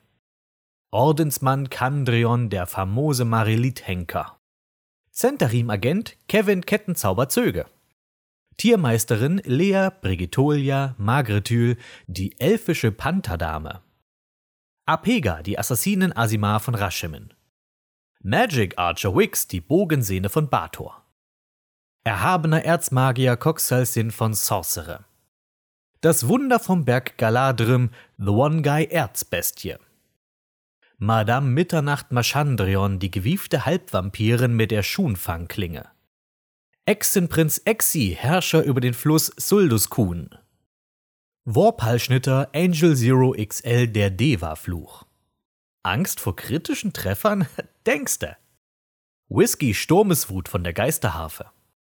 Troubadour Trickler Leitwolfsjäger. Fiete Flammenflegel mit der Aura des strahlenden Ruhms. Der Rächer von Riatavin Rob S. Smaragdenstaub. Duke Silas Zahn, der vielfarbige Magieweber. Windmagus Ash ZX 1989 von Ockmas Geheimbund der Eule. Die Veteranen mit der Welle Zarir Regenmacher. Der verborgene Abenteuer Alleskönner Overlord Pixel Senpai aus Sholung. Graceful Base the Maze from Outer Planes. Drachenblut Tristan Ragandor, das Rotschuppenkleid. Bahnbrecher Sassori, der geheimnisvolle Schlüsselmeister. Ätherischer Vulkanvagabund Eduard Benning vom Arnfelsen. Katana Tim, der Elfenohrensammler des Hochwaldes Schlese. Foresias Naturgelehrter Rocco, der legendäre Waldläufer Minischatz. Akolyt Mettmeister, der vielbelesene Hackfleischberserker aus Kerzenburg. Lindwurmreiter Mikko Schädix aus den Silbermarschen. Schrecken der Anauroch, Wolkenriese Aran Ruhmkünder. Scharsmesser Dranzer Nachtmar. Forstfreund Dreivental, der Wieselflinke Flitzebogen. Harponier der Nordlandinseln Mike D. Mentor. Der robuste Ronin Rick Oh mein Talos. Streiter des Gleichgewichts Lessandero Cortes, der Konquistador der Kavernen des Wissens. Nachtpirschender Jusch Jadedolch von Mazdika. Hochseeelf Mr. Müsli, der Koboldquetscher der Seldarin. Der Stromer vom Tal des Zwergenstroms Taxes Futu del Mar. Agitator Sir Atera von Burgny. Ralkan Titanenwut, der furchtlose Nautiker vom astralen Meer. Königlicher Kyras Konstantin Kell Skalamaktrion. Der Netzknüpfer Spinnenreiter Waldschrat vom Mantelwald. Der pirschende Schattennekromant Nightshadow 2601. Stahlbewährter Monsterjäger Matthias der Kalimschansche Rüpel. Tanky Mac Podokalix von Knochenschmieds Plateau. Schwertmeister Luciano V3 mit den drei rubinbesetzten Degen. Härter als dein Adamantgolem, Keno Punto Kuba, der Diamantene. Zwielichtiger Lich, no kendo niemals müd. Felbers Feldherr André der Metal Francais Eisenherz. Der stygische Blutjäger Ex-Nord Karachoberg. Lanzenritter Sebatze der galoppierende Pfähler. Dragon Camper, der tapfer zwischen Drachen kampierende. Der heilige Juwelenjäger Galaxion Raduriel. Rutambro, der psionische Kistenaffe aus Onyx. Ehrwürdige Schamanin SK Baby Khan vom Stamm der Schreckensbären. Gut, damit wären wir durch. Ich äh, wünsche euch noch einen schönen restlichen Mai und wir hören uns im Juni.